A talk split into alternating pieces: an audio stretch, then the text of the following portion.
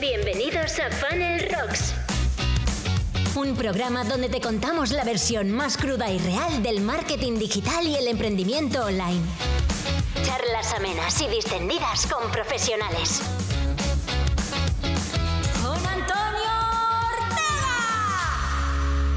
Bueno, pues ya estamos en el episodio número 45. Joder, ¿cuánto, ¿cómo pasa el tiempo? Eh, en este episodio tenemos a don Jorge Gijón y vamos a hablar un poco sobre temas de diseño web. Eh, no te asustes, sobre todo eh, creo que en la conversación quedan patentes algunas que otras cosas interesantes, ¿no? O recomendaciones cuando vamos a llevar a cabo un proceso como crear la, creación de una web, básicamente. Así que, oye, sin más, te dejo con Jorge y eh, espero que disfrutes de este episodio. Soy Jorge Gijón, eh, tengo un blog que se llama jorgejón.com, soy diseñador web y consultor de marketing digital. Llevo más de ocho años en este mundillo y bueno, pues la idea al final es esa, dedicarme eh, a 100% a, a, esta profesión que, con, la que, con la que llevo trabajando mucho tiempo e intentando que el negocio pues, despegue y, y ser plenamente un freelance o convertir mi, mi, marca en una marca empresarial. Pero bueno, esa es, la, esa es la finalidad. Entonces, a partir de ahí, ya todo el que quiera entrar en mi web, bienvenido es y que me pregunte, me critique, haga lo que quiera. O sea que sin problema, lo acepto todo. bueno, Ivonne, eh, oye, pues mira, eh, encantado, tío, como siempre, como te decía antes, de, de que estés por aquí. Y, y, yo, como siempre, ¿no? Ya sabéis que estamos en directo en Twitch, para que nos eh, escuchen después en el podcast. Eh, si queréis veniros, ya sabéis que solemos estar los, los miércoles por las tardes, a partir de las cinco y media. Eh, con el podcast y el resto de la semana, pues, de, de, de experimentos, de charla y demás. Exacto. Eh, Está genial. Ya que estamos aquí en directo, os animo a los del chat, si tienen preguntas para Jorge, ¿no? Temas, ya sabéis que aquí vamos, hoy hablamos, vamos a hablar de negocio, negocio digital y eh, sobre todo de tema de diseño. Me interesaba mucho traer a Jorge para eh, traer, para que nos cuente algunas cositas, ¿no? Algunas particularidades que puede tener el tema del diseño que muchas veces es tan olvidado en, en muchos negocios digitales, ¿no? Así que eh, la primera pregunta te la hago yo. ¿Por qué el diseño eh, eh, es importante en, en, en, un negocio digital? Digital y, y, y, híbrido, ¿no? O e híbrido, perdón. Que, que tanto, sea parte tanto física, parte como digital. digital, ¿no? Por decirlo así, de uh -huh. alguna forma. Pues eh, al final eh, es que es una pregunta tan, tan fácil como compleja a la vez. Porque como hay que tener claro realmente la finalidad para que quieres la web, entonces dices, bueno, yo me hago la pregunta, ¿pero para qué quiero la web? ¿La quiero para mostrar un servicio? ¿Quiero para mostrar un producto? ¿Quiero vender? ¿Únicamente quiero que me conozcan? O, por ejemplo, eh, las personas que se dedican al tema de marca personal, ¿la quieren únicamente para, para ellos anunciarse a los demás, que vean lo que saben hacer y cómo conseguir un posicionamiento en el sector, ¿no? Entonces, yo creo que es importante una web porque te da mucha visibilidad, te genera un tráfico que de otra forma es bastante difícil de, de, conseguirlo, que no significa que se pueda conseguir, pero que cuesta más. Con, el, con la web, al final, si por ejemplo eres diseñador web, que esto es como todo, ¿no? Lo de en casa de herrero, cuchara del palo. Yo soy diseñador web y luego voy cambiando cada dos por tres. O sea, mi web haciendo experimentos, lo mismo que tú con esto de Twitch, haciendo experimentos, haciendo cambios y demás. Entonces yo creo que una web es muy importante por eso, porque te, es como tu casa, tu casa digital, independientemente de que tengas una casa física, pero una casa digital, en el que vas a llegar a muchísima gente, un público mucho más amplio, de una manera más fácil y en menos tiempo. Entonces, y sobre todo, le vas a hacer llegar eh, como tu idea, ¿no? Como tu marca. Entonces, al final, en cuanto lo vean, se sentirán representados, podrán decir, bueno, pues a mí esos colores me gustan, no me gustan, eh, encajan con la idea que, que, ellos tienen. Entonces, yo creo que una, una web bien definida, bien estructurada y bien diseñada es, es un paso muy importante y que creo que todo el mundo, independientemente a lo, a lo que quiera, eh, la, la, debería tener. Claro, y a nivel de diseño, eh, por ejemplo, venga, voy a ir a hacer un poco de daño. ya, has hecho. eh, hay muchas veces tiramos de, de plantillas, ¿no? Compramos un constructor o plantilla, hay un montón de páginas de plantillas. ¿Qué se diferencia una plantilla de este tipo de una página web ya un poco más hecha a medida, ¿no? Que, que como lo que puedas hacer tú, por ejemplo. Sobre todo lo que es la facilidad de uso. En este caso, si, tú utilizas una plantilla, sí que es verdad que corres el riesgo de que se pueda parecer a muchas de las que hay. Entonces, al final dices, bueno, sí, la plantilla me gusta, pero a no ser que la cambies, como dice, por completo y le cambies todos los colores, le cambies toda la estructura y demás, eh, se va a parecer a otra que la hayan comprado o a otra persona que la haya utilizado. Si utilizas un constructor, yo por ejemplo en mi web utilizo Divi, que es un constructor visual, que, igual que Elementor, pero por ejemplo Divi es un poco más complejo, entonces requiere también conocer un poquito de código y modificar ciertas cosas. Entonces lo bueno que tiene es que yo lo que he hecho es que eh, utilizo el constructor, pero la web es totalmente eh, de cero, como si le hiciera con programación, totalmente de cero. Entonces no hay ninguna igual. Eh, pueden haber cosas parecidas porque al final todos más o menos utilizamos un estilo, ¿no? pero pueden haber cosas parecidas, pero no significa que sea la misma y se va a aparecer en plantilla ni nada, simplemente que utilizo un constructor o utilizo otro. Y, la, y luego está la parte de que si tú utilizas programación, si tú quieres una web de, con código HTML, CSS, todos los elementos que conforman la parte de programación de código desde cero, eh, claro, es una web que a lo mejor te puede hacer eh, las maravillas, todas las maravillas que quieras, pero sí que es verdad que te va a costar muchísimo dinero, muchísimo tiempo y luego en el tema del uso es mucho más difícil de, utilizar. Y a día de hoy con el tema del WordPress, pues sabes que la gente... Te refieres a, usar WordPress, ¿no? Aunque sea con, un, diseño personalizado como, como lo puedas hacer, o directamente hacer una página a pelo, que yo he visto alguna y, y ostras, telita ahí. Y ahí yo creo que los que nos dedicamos a esto muchas veces coincidimos en ese tipo de cosas porque eh, que sí, tú puedes decir, venga, ya es que esta funcionalidad mm, yo la necesito y no me encuentro nada que ya esté hecho en WordPress, coño, pero mm, créate un plugin o contrata a alguien para que te haga un plugin para ti en WordPress. Eso es la idea. Claro, es que yo me he encontrado gente, eh, no, es que he pagado, me, dijeron, ochenta y tantos mil euros por una web hecha a medida, con una funcionalidad muy concreta. Mm, digo, vale, y ahora mm, vamos a hacer una landing o vamos a modificar. Hostia, no, esto se lo tengo que decir al programador, porque, pero y, todo lo que tengas que hacer tiene que pasar por la gente que te ha hecho, porque, porque no hay manera de tocar la página por el lenguaje que te lo han hecho, es muy exclusivo. Es una locura. Pierde la practicidad a tope, ¿no? Sí, sí, totalmente. Además, eh, en la, una de las webs últimas que hice estaba toda hecha con HTML, código, y la tuve que pasar y tuve que hacer toda la migración a WordPress y empezar de cero, empezar de cero en WordPress. Pero claro, ¿qué pasa? Que ahora estoy con el Google Search Console, eh, este con el tema del SEO, porque me está reconociendo páginas de la anterior que están en PHP y de la nueva. Y estoy ahí en conflicto con algunas que esta me reconoce, esta no, esta no sé qué. Y todo es porque, claro, como me ha hecho duplicidad de páginas, y entonces ahora a la hora de eliminarlas cuesta mucho más. Luego el tema de hacer cualquier cambio que en WordPress tú lo tienes mucho más fácil con un plugin o simplemente una modificación breve y ya tienes y hace lo que quieres. De la otra forma, vamos, tienes que estar buscando en líneas de código, hace esto, simplemente pone un punto y una coma y ya no te hará lo mismo. O sea, una locura. Entonces yo creo que a día de hoy la gente se está un poco adaptando a los, a los llamados CMS que son los, estos, los como WordPress, sistema de manejo de contenidos, que te permiten mucha más facilidad de uso y, yo creo que es lo mejor, porque es al final adaptarse a los tiempos de ahora y lo que la gente necesita. Hago un pequeño inciso eh, para agradecer a Rayola que patrocine este podcast porque, eh, vamos, el hosting que yo utilizo y mm, resulta que nos han ofrecido un descuento de un 20% si accedes desde el enlace optimiza.fun barra Rayola. Así que, eh, oye, Rayola, muchísimas gracias por patrocinar y por darnos ese descuentazo a los seguidores de este podcast. Muchísimas gracias y seguimos. Claro, yo escucho muchas veces también que el tema de, la programación a medida ¿no? Eh, es mejor, pero no mejor porque, sino, oye, vale, eh, vamos como a lo justo, que en WordPress eh, siempre, pues, claro, use o no lo uses, pues hay ciertas cosas que a lo mejor tú no necesitas. Estoy de acuerdo, pero a nivel de escalabilidad o lo que sea, yo prefiero que la página tarde 0,2 mm, segundos más en cargar y que yo pueda hacer lo que quiera con ella. O que si me mm, tengo algún problema con la la empresa o el profesional que me ha hecho la primera página, ¿no?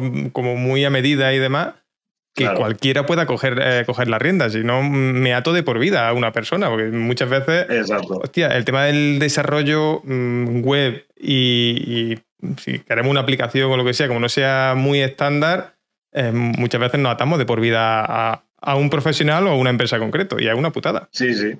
Y además es que el problema es ese, que luego, como te atas a él, si luego quiere cambiar o se lo quieres ceder a otra persona porque quieres que lleve la gestión, luego el otro te pone problemas. O sea, a lo mejor no, no, te quiere dar las claves, no te quiere dar algo o te bloquea algún acceso y vamos, eh, ya dice, la tienes locura. O la tienes que tirar abajo, como ahí dice, hackearla y, y tirarla abajo y así es una forma de empezar de cero porque si no acabas en movidas con la otra persona y discutiendo o o vamos, o llegando a lo peor que tengas gira juicio. Es decir, que eso, porque una de las cosas que no muchas veces no se entiende es que yo, en el, yo hago la web, por supuesto, yo hago la web, a mí me cedes todos los derechos, entre comillas, para hacer la web, pero yo en el momento que termino la web, yo hago un listado con todas las claves y los accesos y yo te los paso a ti, porque tú me has pagado por la web, pero los accesos son tuyos.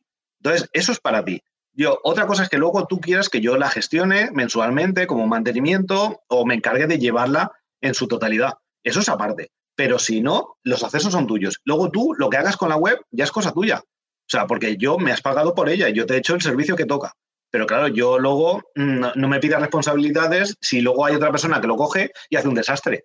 O sea, entonces, claro, muchas veces eh, eso es la dificultad y no se entiende de, la, de esa parte de atrás y sobre todo cuando ofreces la parte de mantenimiento, lo ofreces con esa idea. Es decir, yo no te digo que te haces conmigo para toda la vida. Esto no es una relación, no, es un matrimonio. O sea, no.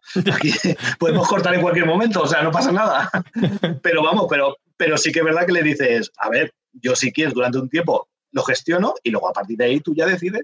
Y eh, yo creo que es la mejor opción para él que la persona, si le interesa llevarlo de forma propia, aprende a gestionarlo y si no, y si, no, y si al final te dice, mira, yo te lo delego y te encargas tú, y, yo me olvido, pues ya está. Para algo estamos los profesionales que nos dedicamos a eso y, y gestionamos tranquilamente. Pero es que eh, yo eh, en eso veo, y, aquí, a ver, eh, quiero hablarlo, digamos, de manera, porque estas son cosas que no se suelen hablar, ¿no? No se suelen decir así de manera tan abierta quizá. Y, y joder, que muchas veces, vale, me da igual WordPress que Joomla, ¿no? Y cualquier eh, CMS, ¿no? Gestor de contenido que, haya por ahí. Pero si ya tenemos un, gran, un grandísimo trabajo hecho, hacer eh, un WordPress, yo, para mí, ¿sabes? Que sea Una, plataforma que sea igual, pero no sea WordPress, cuesta un riñón. Y seguramente la funcionalidad, el nivel de actualizaciones, todo, pues no sea igual. Entonces, ostras, es que eh, muchas veces, claro, si tú vas a una empresa o lo que sea, ¿qué es lo que le interesa? Hacerte un, proyecto desde cero, que eh, es mucho más caro, tenemos que involucrar, tenemos que... Entonces, oye, eh, si estás escuchando esto, por favor, mm, tenlo en cuenta para cuando busques tu, hacer tu web, tu proyecto, por muy raro que sea, eh, cualquier CMS se puede adaptar a lo que tú necesites. Y no es lo mismo desarrollar algo mm, grande, ¿no? A, nivel de pues, toda la funcionalidad que puede tener WordPress que, oye, yo necesito algo que WordPress no lo tiene, no hay nada ya, que, ya haya hecho alguien, pues venga, voy a contratar un desarrollador que me lo haga esto solo y ya está. Claro, exacto. Además, eh, al principio es mejor preguntar diferentes opiniones, diferentes presupuestos, para tener claro lo que se quiere hacer y cómo, y decir, vale, me sale rentable hacerlo de esta forma o me sale rentable hacerlo de la otra. Es como, una, como las tiendas online. Las tiendas online desde siempre, eh, la idea era PrestaShop, porque PrestaShop eh, sí es el CMS por excelencia para las tiendas online, pero cada plugin que tú le añadas son de pago. Ah, creo que muy pocos hay gratuitos. En cambio, tú WordPress tienes muchísimos gratuitos que puedes utilizar y luego les puedes añadir las funcionalidades de pago. Entonces, mm. claro, en estas cosas, y luego, por ejemplo, WordPress sacó el WooCommerce, que es la versión para tienda online. Entonces, claro, tiene ese apartado que tiene una parte de pago y una parte gratuita que te viene bien. Entonces, al final es decir, yo cuánto me quiero gastar y qué quiero invertir y cómo lo quiero hacer. Y entonces veré cuáles son las mejores opciones. Entonces, en vez de lanzarme a lo loco, decir, no, pesa, no, yo tal, lo que sea, no, vamos a analizar, se ven las diferentes opciones porque hay veces que dices, bueno, si lo miras bien, te sale más rentable lo otro y, ya está, y estás gastando mucho menos dinero y luego lo puedes manejar tú, en este caso. Entonces, hay que ver un poco eh, esa idea de ver qué es lo que se necesita claramente y a partir de ahí gestionarlo y llevarlo a cabo, sin más. Totalmente. Pero mira, me parece eh, aquí, respecto a lo que tú has dicho antes, ¿no? Y, eh, abro lo que dicen aquí en el chat. Tanto Dante como Lola, que están por aquí en el chat, dice que ha visto clientes atados no al diseñador web, incluso al que les diseñó el logo, porque no le dan los archivos y, joder, es que les cobran cada vez que le piden el logo para meterlo en cualquier sitio, papelería, lo que sea. Ole, esta gente de freelance. ole, ole, ole, a lo loco. Oye, bienvenido. Eh, mira, eh, Jorge, no sé si, si andas mucho por Twitch, si sabes lo que es una raíz de esta. no, la gente de Cofreeland. Es, la primera vez que lo veo. Pues mira, esto es la gente de Cofreeland que nos ha mandado su gente aquí eh, para que disfruten de nosotros también. y entonces, oye, muchísimas gracias. Bienvenidos todos. Bienaventurados. Hoy estamos de podcast. Entrevistando al señor Jorge, que también es diseñador, que hoy he visto que había estado haciendo temas de diseño web y demás. Y estamos hablando un poco de eso, de, negocios, de, diseño en este caso y de buenas y malas prácticas. Hoy están saliendo muchas buenas y malas prácticas aquí. Así lo, vemos todo, que no es todo como todo muy perfecto. Así que mira, y yo que tengo, eh, sale un muñequito cada vez que pasa cualquier cosa, pues oye, bienvenido Celo, Celo Chef. Y aquí ves, cada vez que pasa algo interesante, esto es una fiesta. No sé. Oye, pero esto me mola cada vez más, ¿eh? Yo voy a tener que venir más a menudo a, Twitch, ¿eh? Muy buena, Paula. Bienvenida. Esto es una fiesta. Cada vez que pasa algo, esto es fiesta. Esto es así. oye, pues. Está guapo, está guapo. Mola, eh, oye, de verdad, bienvenido. Para los que no me conozcáis, eh, bueno, Jorge es diseñador gráfico, podéis ver su web eh, allí. Siempre nunca acierto con el dedito allí debajo de él, podéis ver su web, que es Jorge Gijón. Exacto. Y eh, mm, yo soy Antonio Ortega, eh, me dedico a marketing digital y eh, en concreto me especializo en temas de embudos de venta, automatizaciones y creación de esos embudos lo más automatizados posible, que a veces no puede ser, pero para que nos faciliten un poco más de trabajo online. Y aquí en Twitch, pues charlamos, hacemos experimentos y, hablamos con gente interesante, siempre. Nos falta la cerveza, ¿eh? O sea, no es por nada. Eso es los viernes. Yo las cervezas los viernes. Que además hoy tengo la garganta un poco tocada y cerveza fresquita a lo mejor no me viene bien. O lo mismo me lo cura del todo, ¿eh? Oye, pues lo dicho, bienvenido. Nosotros eh, seguimos con el podcast. Lo dicho, si tenéis dudas, preguntas, lo que sea que queráis hacerle a, Jorge, eh, bien recibidas son, ¿vale? Eh, estaba recogiendo lo que decían por aquí, ¿no? Que, eso, que hay mm, diseñadores, programadores que te atan a, a, ello porque no te dan los archivos de, como tú decías antes, no te dan las llaves del negocio y mm, ¿Qué podemos hacer ante ese tipo de cosas? No sé, te pregunto sin. Ya sabes que esto no lo tenemos preparado. No, sí, sí. No, es la primera vez que me ha pasado. O sea, no, no. Además, me ha pasado incluso con personas que de agencia, que con las que he tenido que tratar, porque a lo mejor tenían en la gestión de esa web, y a la hora de solicitarles cosas, y por ejemplo, en, cuando tú entras al hosting, ¿no? Tienes lo del cPanel. Muchas veces lo que necesitas es el cPanel para poder entrar, que es donde está el servidor, donde están todas las cosas pues he tenido incluso problemas con agencias que a lo mejor, eh, oye, necesito estas claves porque necesito entrar ahí y no había forma. Y a lo mejor he tenido que contactar con el propio hosting, contactar con el propio, eh, el del dominio, porque a lo mejor lo tenían separado, para que me dieran acceso, para explicarle los motivos, que me hicieran una carta dándome poderes por el otro lado. O sea, ha habido cosas que dices, a ver, no, hay no, no tiene pie ni cabeza y no hay por dónde cogerlo. Y lo, de, y lo que comentabas antes de, que ya no al diseñador web, sino al diseñador gráfico por el logo, o sea, sí que es verdad que a ese, a ese punto no, no lo he visto. Pero, por ejemplo, uno de los clientes que tuve al principio con la web, o sea, me pasó el logo en, eh, supuestamente estaba en PSD, o sea, para Photoshop, ¿vale? En vector, o sea, y cuando la abrí era una fotografía simple y corriente y me tocó estar haciendo la conversión para poder luego utilizarlo y para poder hacerlo a diferentes tamaños para que no se, no se pixelara. Sí, sí, sí. Eh, que muchas veces te dicen, sí, sí, yo te lo paso en formato tal. Eh, mentira, mentira que me estás contando. O sea, que eh, así que cosas de esas, yo creo que no sería el único que podría contar aquí anécdotas a, a casco porro. Es que eso, mira, dice por aquí Dante en el chat que el diseñador, el diseñador, el programador, no el profesional que sea, debe entregar un dossier corporativo con el logo y en todos los formatos. E, exactamente, debe hacerlo. El problema es que hay un montón de malas prácticas y mm, lamentablemente esto que estamos hablando es más, más habitual, no, iba a decir normal, pero es más habitual de lo que parece, ¿eh? que, aquí todo lo vemos muy lógico porque más o menos nos dedicamos a esto y demás pero claro, el que entra de nueva y entra a hablar. Mm, yo me he encontrado. Mm, de hecho, un cliente que yo tuve hace no mucho le cobraron 10.000 euros, que me, me parece una locura, por adaptarle una plantilla. Ojo. Descargada. Además que. Me, parece que estoy cobrando poco. Sí, sí, yo creo que eh, en este caso, eh, ya os digo, fue una plantilla que además encontré la plantilla en, en ZenForest, ¿vale? Una plantilla. Eh, y obviamente, estas plantillas de ZenForest te, te, obligan de alguna manera, ¿no? A, mm, oye, el constructor que ellos utilizan y demás. Y, y pagó 10.000 euros por eso. Pero claro, no eh, cuando este tipo de muchas veces agencias o profesionales, no me, meto ni con un bando ni con otro, eh, se, aprovechan, eh, se aprovechan mucho de la ignorancia del que entra nueva, oye, mm, soy una gran agencia, soy un gran profesional y vamos a...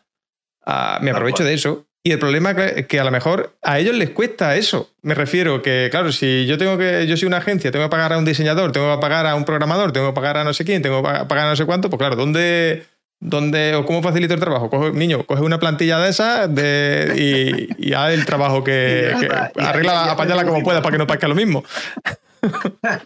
no sé. Sí, sí, que no me, no me, extrañaría nada. Al final, en estas cosas, yo creo que también va un, poco en función del, del nivel de la, de la, agencia, ¿no? Si, si vemos que la agencia tiene nombre, pues igual a lo mejor te cobra también, ¿no? Como si te cobras una tele Sony en comparación con las Hisense estas, que al principio eran mm. diferencia de precio, ¿no? pues al final, porque por ejemplo, la agencia que le cobró 250.000 euros a Correos por el, por el nuevo branding, el nuevo logotipo, la nueva imagen de marca, pues claro, estas cosas yo creo que al principio uno lo ve y dice, hostia, 250.000 euros, claro, pero también es todo el proceso que ha habido durante todo un año de reconstrucción, de rediseño, entonces claro, y, y tú además tienes que pagar una plantilla. Claro, claro, dices, ese precio es una locura. Y también la agencia, si tiene ese nombre, pues lo, lo pudo cobrar en ese sentido. Entonces, muchas veces yo creo que también se cobra a las personas en función un poco de, ah, me aprovechas de esa ignorancia, como decías tú, de que no conoce el mundillo, no sabe cuánto puede valer, o por el otro lado que está el que de verdad tiene una reputación y te cobra eso porque es que lo vale. Entonces, claro, ahí en estas cosas, pero es igual que el freelance, el freelance que pueda ser honrado, que decir, no, no, yo te cobro esto porque es lo que a mí me cuesta por horas y ya está, y el que te quiera cobrar de más y luego te hace lo que dices tú, te coge una plantilla como si te hubiera hecho cuatro dibujitos tu hijo y, ya está, ¿sabes? Y luego tienes que arreglársela tú por otro lado. Entonces, eh, pues en estas cosas te puedes encontrar un poco, un poco de todo. Pero al final es, yo creo que es un poco tener la idea y valorar, valorar diferentes opciones o, por ejemplo, por recomendaciones, recomendaciones o, por ejemplo, como si te llegara a ti un cliente y te dijera, ah, pues mira, yo conozco a Jorge, tal. Entonces, al final, si esa confianza que se genera, te lo pasa a ti y yo creo que es la forma mejor de recomendar a profesionales que en el, fondo se dedican a esto y quieren ser honrados y quieren sacar partido de ello, no aprovecharse. Claro, es que ahí está el que de la cuestión. Cuando yo sobre todo para, la gente ¿no? que fuera de aquí ahora mismo en el chat y demás, en cuerpo y alma, tenemos un montón de gente que se dedica a, que están dentro del sector, ¿no? se dedica a temas de marketing, temas de, de freelance, de diseño, quizás también haya algunos, SEO y demás. Y eh, esto lo, lo, van a entender, lo ven lógico, pero claro, si no escucha a alguien de, que, que, que, esté pensando en montar un negocio y demás, lo que se me ocurre, lo primero que se me ocurre es que eh, busquen distintas opciones, que pregunten mucho y que en este caso, pues que que de alguna manera ellos sientan que mantienen el control. Porque cuando. Eh, eh, para mí eso es importante, ¿no? Yo siempre, pues, lo que estamos hablando, oye, si yo te creo cualquier cosa, ¿no? Cualquier embudo, cualquier cosa, pues te lo creo en tu, eh, en tu dominio, ¿no? En tu hosting, en tu herramienta, en tus cosas, porque me ha pasado algunas veces también de, trabajar con alguien y, no, esto. tú tienes que hacerlo, tienes que. Me han dicho, tienes que buscarte la vida porque esto no lo lleva no sé quién y no nos deja entrar. Pero vamos a ver, si es tuyo, si es tu base de datos, por ejemplo, hablando de una lista de correo o lo que sea, si es tu base de datos, ¿cómo no vas a poder entrar tú a tu base de datos y hacer lo que quieras con ella? Es que es una locura. Entonces, eh, tenéis que eh, tener la sensación siempre de que mantenéis el control. En el caso, por ejemplo, de, un diseño, de, pues, vale, que el diseño esté en vuestro, eh, en vuestro dominio que esté, eh, que os entreguen ese material, que vosotros sintáis que, que, no tengo esposa con, con, un profesional o con otro.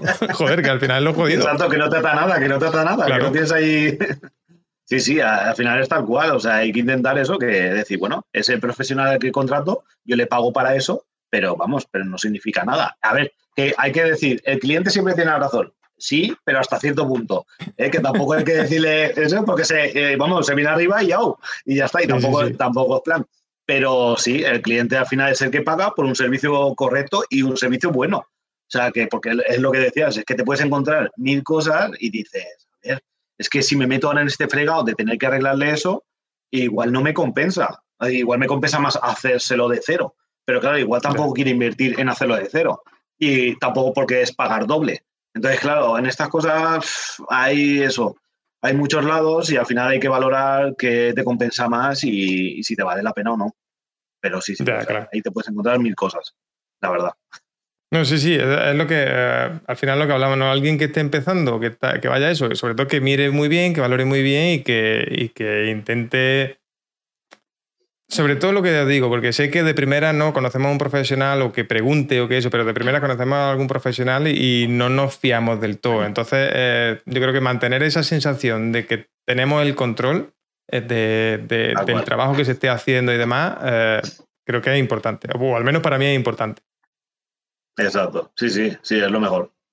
Seguimos con. Te hago otra pregunta. Vamos a, pasar un poco a, tema de, de negocio. Jorge, Vale. ¿Cómo, ¿Cómo te diferencias tú o cómo crees que un diseñador, ¿no? un diseñador web, eh, debe diferenciarse de, del montón de diseñadores web que hay en Internet a día de hoy? Pues eh, a ver, sí que es verdad que es un poco, es un poco difícil. Es un poco difícil porque es lo que se ha dicho siempre, ¿no? Hay quien se diferencia por precio. Yo, por ejemplo, yo reconozco que al principio cuando empecé mm, te diferencias por precio, porque intentas bajar el precio para conseguir más clientes, como hemos hecho todos. Entonces, al final, yo lo que intento es hacer una propuesta de valor es con diseños totalmente diferenciados. Yo no utilizo plantillas, tampoco lo hago de, programación de código, pero sí que utilizo el constructor que se suele llamar, pero yo hago los diseños totalmente de cero. Y totalmente de cero, adaptado al cliente y sobre todo siguiendo un poco las sugerencias del cliente. Yo al final lo que quiero es que eh, sea como su diseñador web en la empresa. Yo no pretendo ser como un freelance que está ahí de forma independiente, que hace el trabajo y se va, cobra y se va.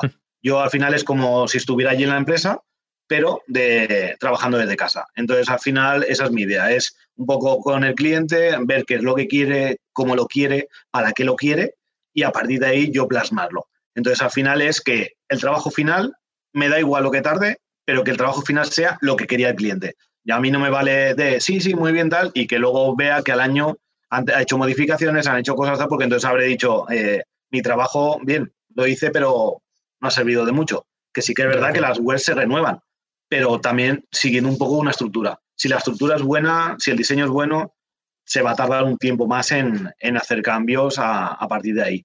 Entonces yo lo que intento al final es, eh, ya no por precio, porque eso ya lo dejé, porque al final, como todos, tenemos que pagar gastos y tenemos que cubrir ciertas cosas, pero entonces los proyectos que cojo todos, todos sean con un cierto nivel y intentando diferenciarme en ese sentido. Entonces, yo me imagino que al final estas cosas cada uno tiene una metodología e intenta buscar las mejores opciones. Yo intento hacerlo de esa forma para sacar el mayor partido y sobre todo que mi nombre, porque yo la finalidad es que sea mi nombre el que un poco hable por mí. Entonces, si yo en el footer pone diseñado por jorgejon.com, que la gente cuando entre diga, vale, este lo conozco, sé quién es. O sea, entre y este hace diseños guapos. Que digas, hostia, pues me mola el estilo, me mola el diseño, porque no pretendo ser eh, un diseñador que diga, guau, tal, no, no, no. O sea, yo lo que pretendo es que los diseños que hagas digas, hostia, están guapos, ¿sabes? O sea, mola, porque busca algo diferente. Entonces, algo diferencial para el negocio, ¿no? Entiendo que es lo importante. Correcto. Correcto, exacto. Entonces esa es la idea. Al final es un poco adaptarse, que aunque digan eh, que sí, que esto es muy fácil, se, enseguida con cuatro ideas del cliente, no, no, es tan fácil, hay que adaptarse a, los tiempos de ahora, hay que buscar... El que diga eso no ha sabido lidiar, no ha lidiado nunca con el cliente, ¿eh? No, tal cual, o sea, mentira.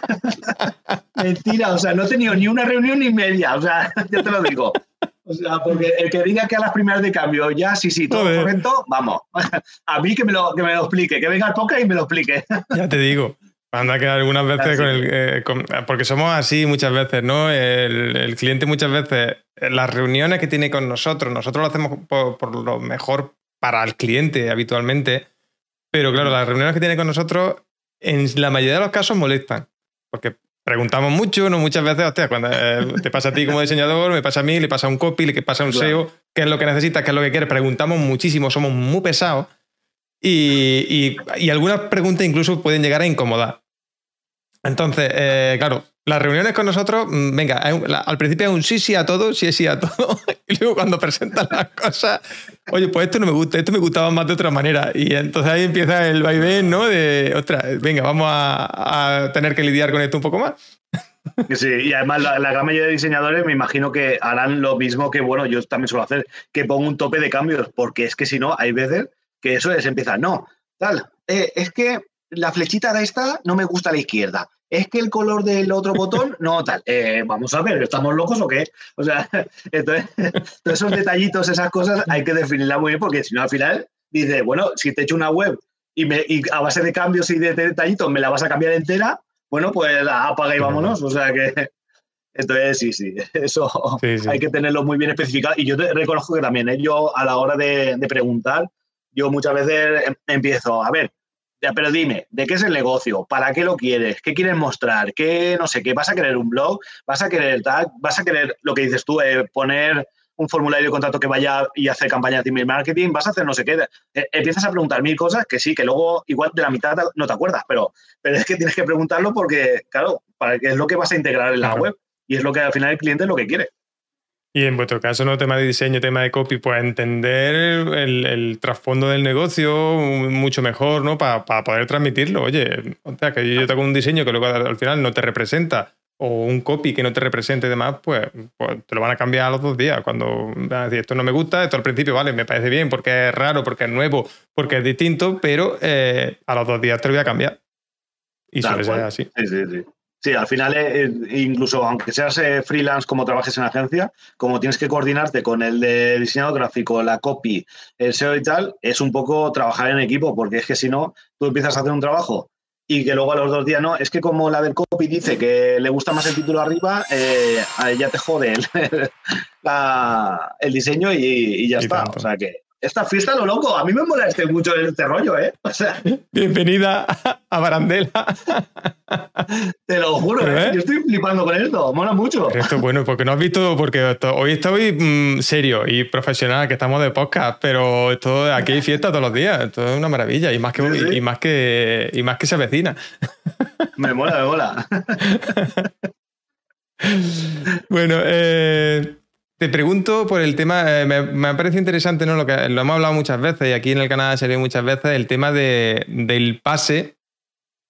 De, bueno, de todo, creo que todos cuando empezamos cobrábamos poco, ¿no? vamos a tirar el precio por llevarnos trabajo y demás. ¿Cómo, ¿Cuándo te diste cuenta de que eso no funcionaba y, y, y, qué es lo que más te costó de dar el cambio? A decir, vale, tengo que valorar mi pues, trabajo. Eh, aparte de que, a ver, cada uno al final valora su trabajo, ¿no? Lo que pasa es que yo empecé en el, en el tema de las webs, empecé en 2014. Empecé, lo que pasa, claro, empecé con WordPress, WordPress desde cero, ya está, con alguna plantilla, tal, y empezaba a toquitear. Y entonces al final, como quería experimentar y quería probar, pues eh, empiezas a cobrar poco, ¿no? Y empiezas a hacer, a un poco a manejarte y tal.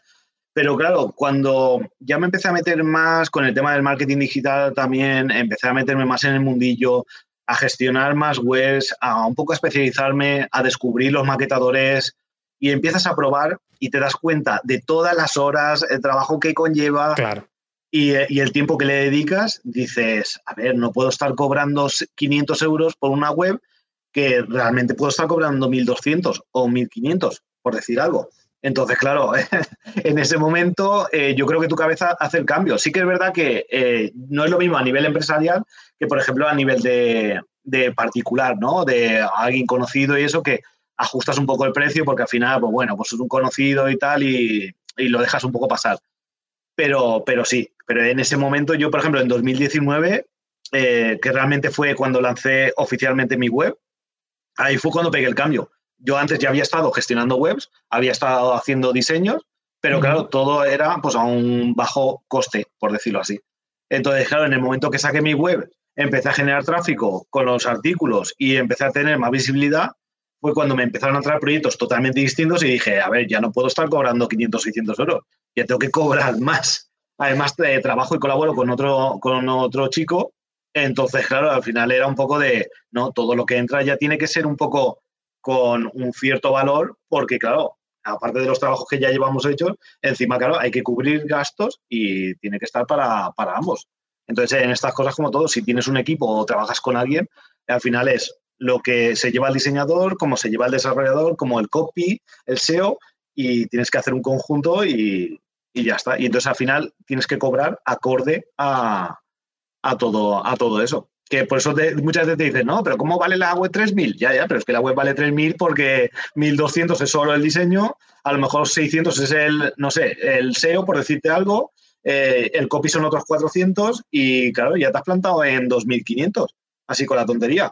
Entonces, claro, muchas veces no, se entiende eso. Y, es por eso, es por la, gente que tú trabajas con ella, que la gente que trabaja en el proyecto, que está ahí y que tiene una dedicación y que luego al final tiene que, tiene que cumplir también y tiene que cobrar.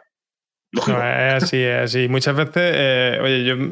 Y, creo que parte de nuestro trabajo eh, es el, divulgar un poco la forma de trabajar, eh, que se vea el, el, trabajo que hay detrás de lo que se hace, de lo que hacemos, porque si no, claro es que el cliente no entiende. Eh, habitualmente no entiende lo que, lo, que, lo que hacemos, el trabajo que conlleva. Yo solo, normalmente el cliente solo piensa, oye, esto es un botón y este tío va a llegar, me va a cobrar mil pavos y va a tocar un botón y ya, tengo, ya está mi web hecha. Y no entiende el trabajo que puede haber detrás.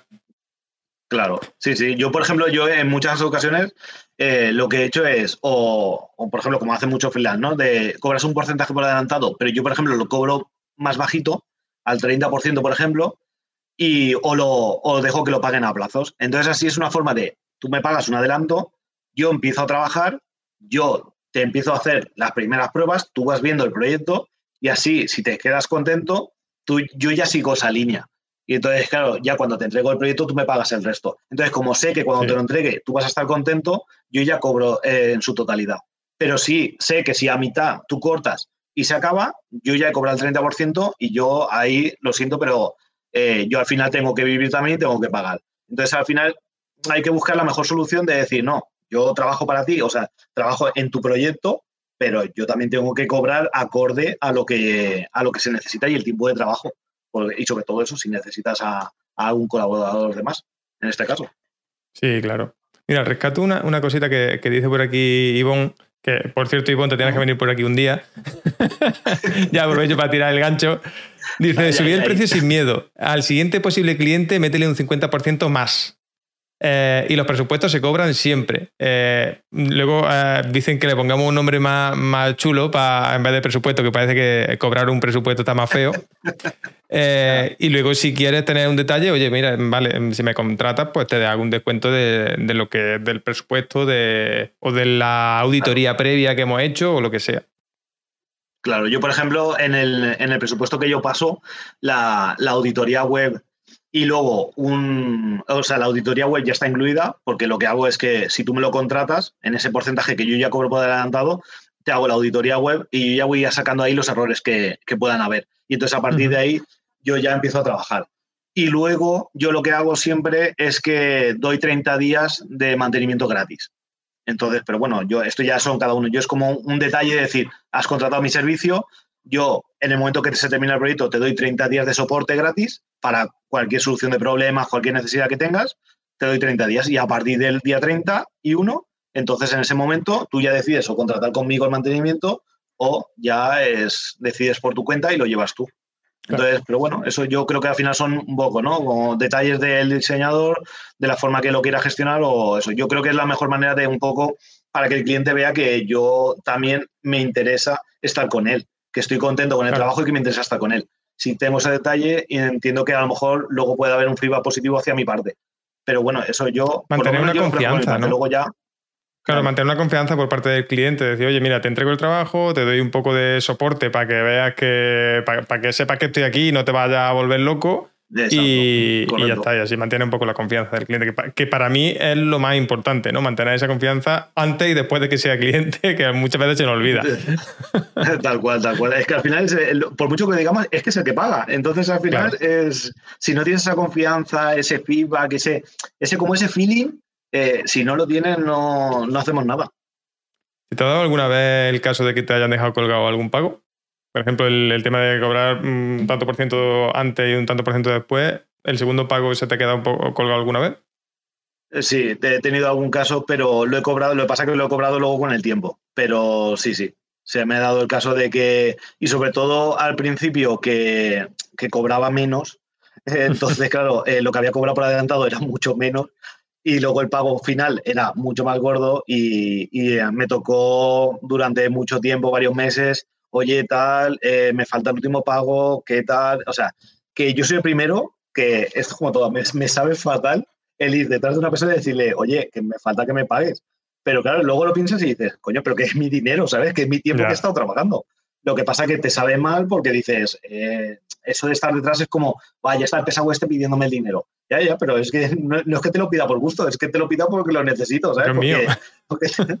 Porque, es mío, que tengo que pagar, tengo que comer, que tengo esa mala costumbre de comer, ¿sabes? O sea, no por nada. claro, y oye, y ahora te pregunto, ¿no? De, he visto algunos temas por redes sociales, ¿no? De, hacer mm. alguna putada al cliente si no nos, si no nos hace el pago. ¿Tú eso cómo lo ves? Sí. A ver, esto, aquí ya meterse en terreno de... sí, son malas prácticas. Al final es, es lo que hablábamos, ¿no? Cuando a lo mejor contratas otro, otro diseñador o cambias de agencia, hay muchos que hacen malas praxis y entonces se dedican a, a eso, a putearte, a joderte los enlaces, a intentar de alguna forma, como diciendo, te vas y ahora te voy a joder, ¿sabes? Cuando encima le has estado pagando. ¿eh? O sea, dices, vamos a ver, no tiene ni ningún sentido. Ya. Pero yo, o sea, yo no soy partidario. Yo, pues mira, si no quieres estar conmigo, pues no lo estés. O sea, hay muchos más, o sea, decide tú y ya está. Y, también hay muchos más clientes. O sea, no tengo por qué estar contigo si tú no estás contento conmigo y viceversa. Entonces, yo, para eso, yo lo que te comentaba, yo hago un listado de las claves, yo te las paso. ¿Que no estás contento? Pues bueno, coger las claves, te las vas a, a otro y, el que te haga. Y luego, si luego, por lo que sea, el otro te hace un mal trabajo, pues bueno, ya volverás o no, o te buscarás a otra persona. Pero yo prefiero que, me diga directamente, pues oye, pues no, a que luego hacer malas praxis como estas y, sobre todo porque es tu reputación. Porque como luego, luego hable mal de mí, y ya, vamos, se me va todo al traste. No, ya no solo que, hable mal de ti, sino que eh, estamos hablando que son cosas ilegales, que al final, a ver, cosas os cuento un poco, ¿no? Eh, que así, a lo mejor si pones en contexto no se entiende. Yo he visto por, eh, por, redes sociales últimamente que están diciendo, oye, mira, trucos para cuando no te paga algún cliente, para meterle, esconderle algún código JavaScript en la página para que si no te paga se vaya borrando la página poco a poco, o, se, mm, o, ponerle en la página eres humoroso, tienes que pagarme o alguna cosa así. Em, eh, eso, em, aparte de lo, que, de lo que tú dices, Jorge, que te puede dar, joder, eh, saber que eso lo has hecho tú, pues yo de primera ya no trabajaría con, con alguien que hace ese tipo de práctica. Exacto. Y luego... Como va a hablar el, el cliente de ti, va a ser cojonudo, seguramente, y que no es legal que estamos incurriendo en delito, estamos, digamos, mm, secuestrando una propiedad y cosas así, haciendo temas de hacking y, todas estas cosas, que mm, seguramente eso tenga su pena de, lo que sea, pero esté penado por la ley.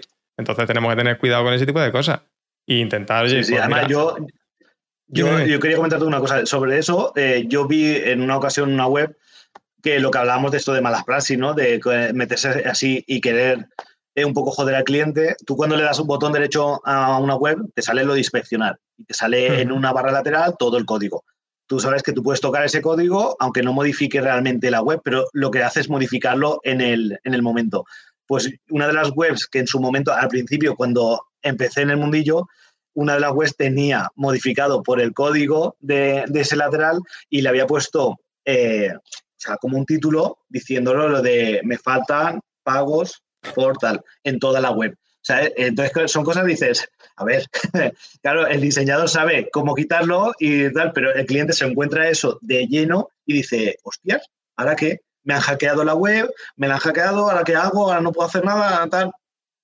Eh, locuras como esa. Eso lo, vi eh, ya hace unos años, al principio cuando, cuando empezaba en el tema de las webs.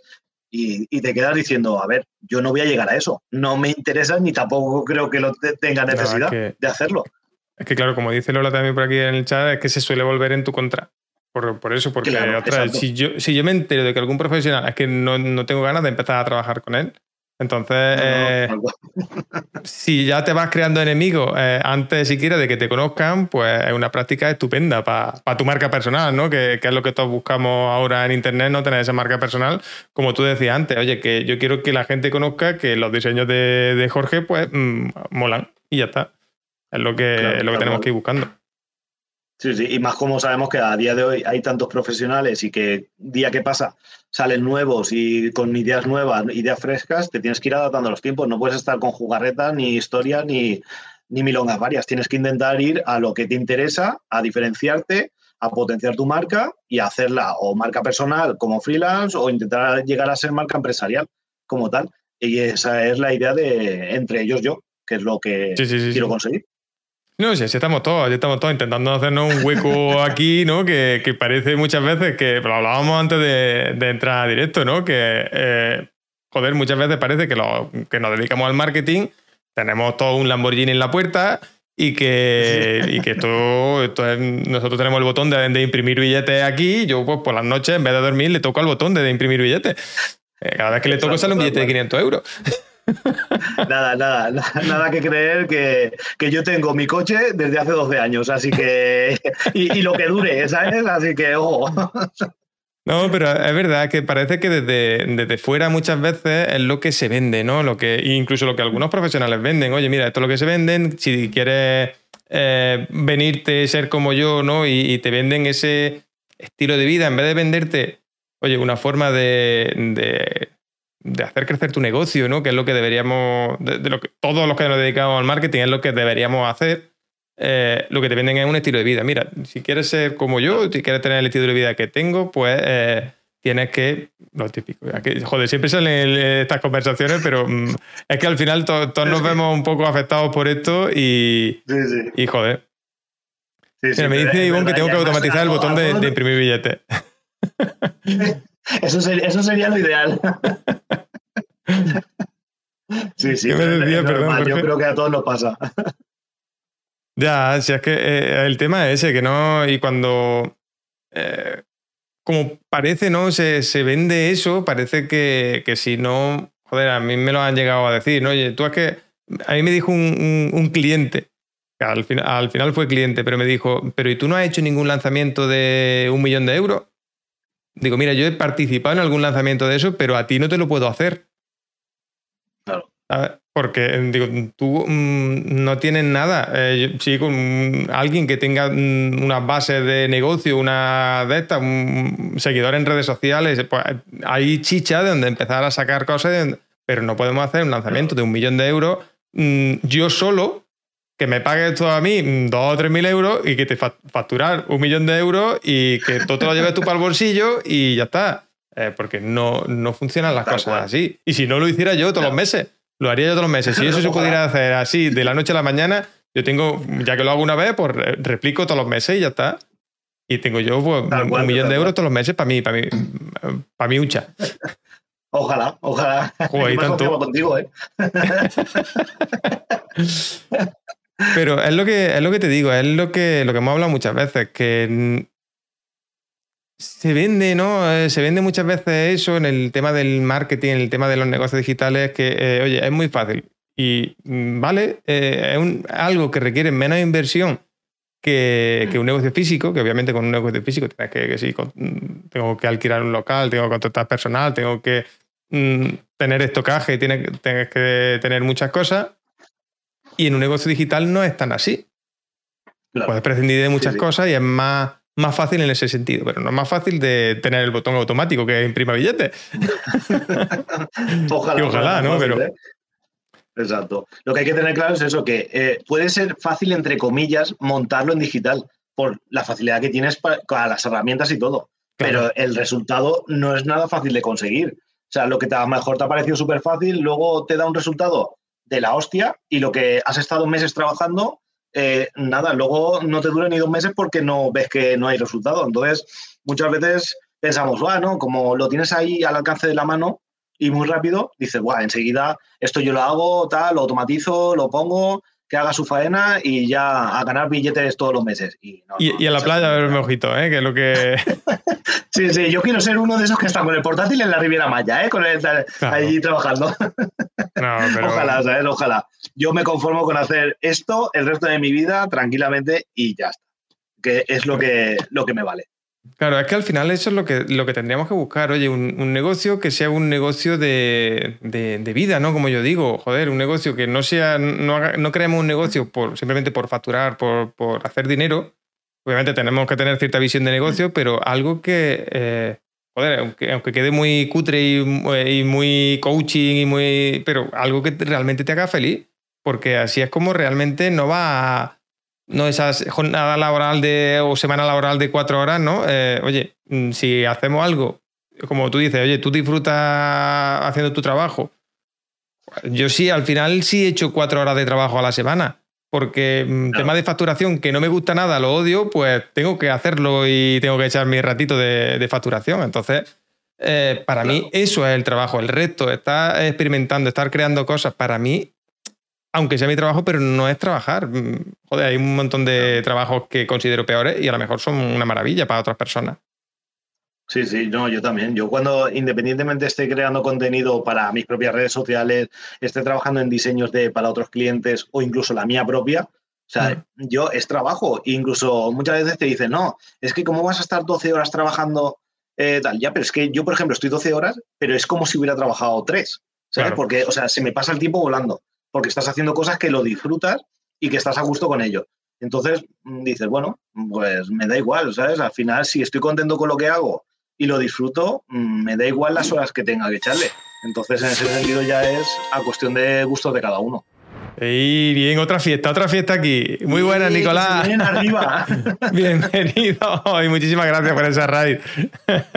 Qué crack. Oye, bienvenido. Hoy estamos de podcast aquí con, charlando un ratito con Jorge. Eh, Jorge es diseñador gráfico y estamos hablando un poco de eso, de tema de diseño gráfico en eh, diseñador web, perdón.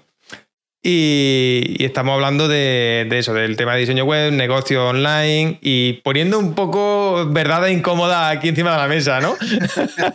Sí, sí, es lo que nos gusta, sacar ahí las entrañas. Hola, JZ. Oye, pues, pues eso, que al final eh, este tipo de cosas, pues, es lo que te decía, mira, Twitch se presta mucho a hablar de este tipo de cosas eh, con cierta tranquilidad, con cierto, porque, eh, no sé, yo me siento como, como en casa, ¿no? Como he dicho muchas veces, mm, como si estuviéramos en la barra de un bar y, y pudiéramos hablar y pudiéramos mm, hablar de cualquier cosa, discutir de cualquier cosa y eso al menos a mí me mola. Entonces, No, no, la verdad es que yo es la primera vez que lo pruebo y la verdad es que me gusta el rollo. Me gusta la forma, me gusta la manera que se interactúa, eh, está guay.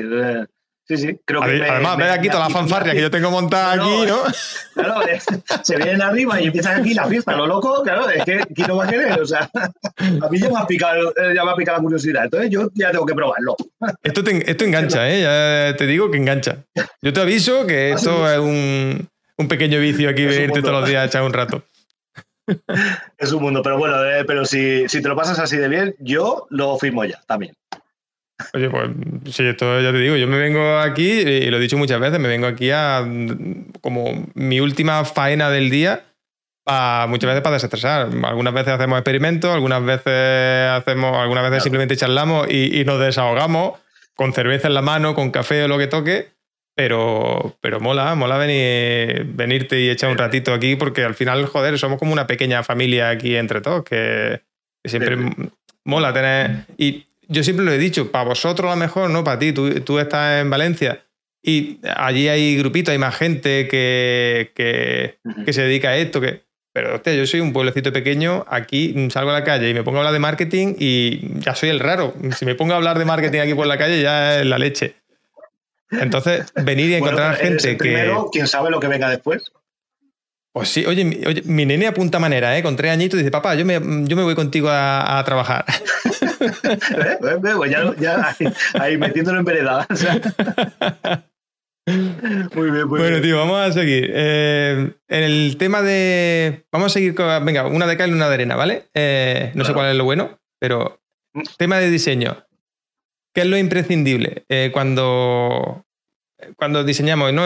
piensa en la gente que, no es diseñador, eh, en algo imprescindible que o tenga que buscarse la vida si no tiene pasta para eso o cuando subcontrate tenga que pedir. Es lo primero imprescindible que tenemos que tener en cuanto a diseño web en nuestra web.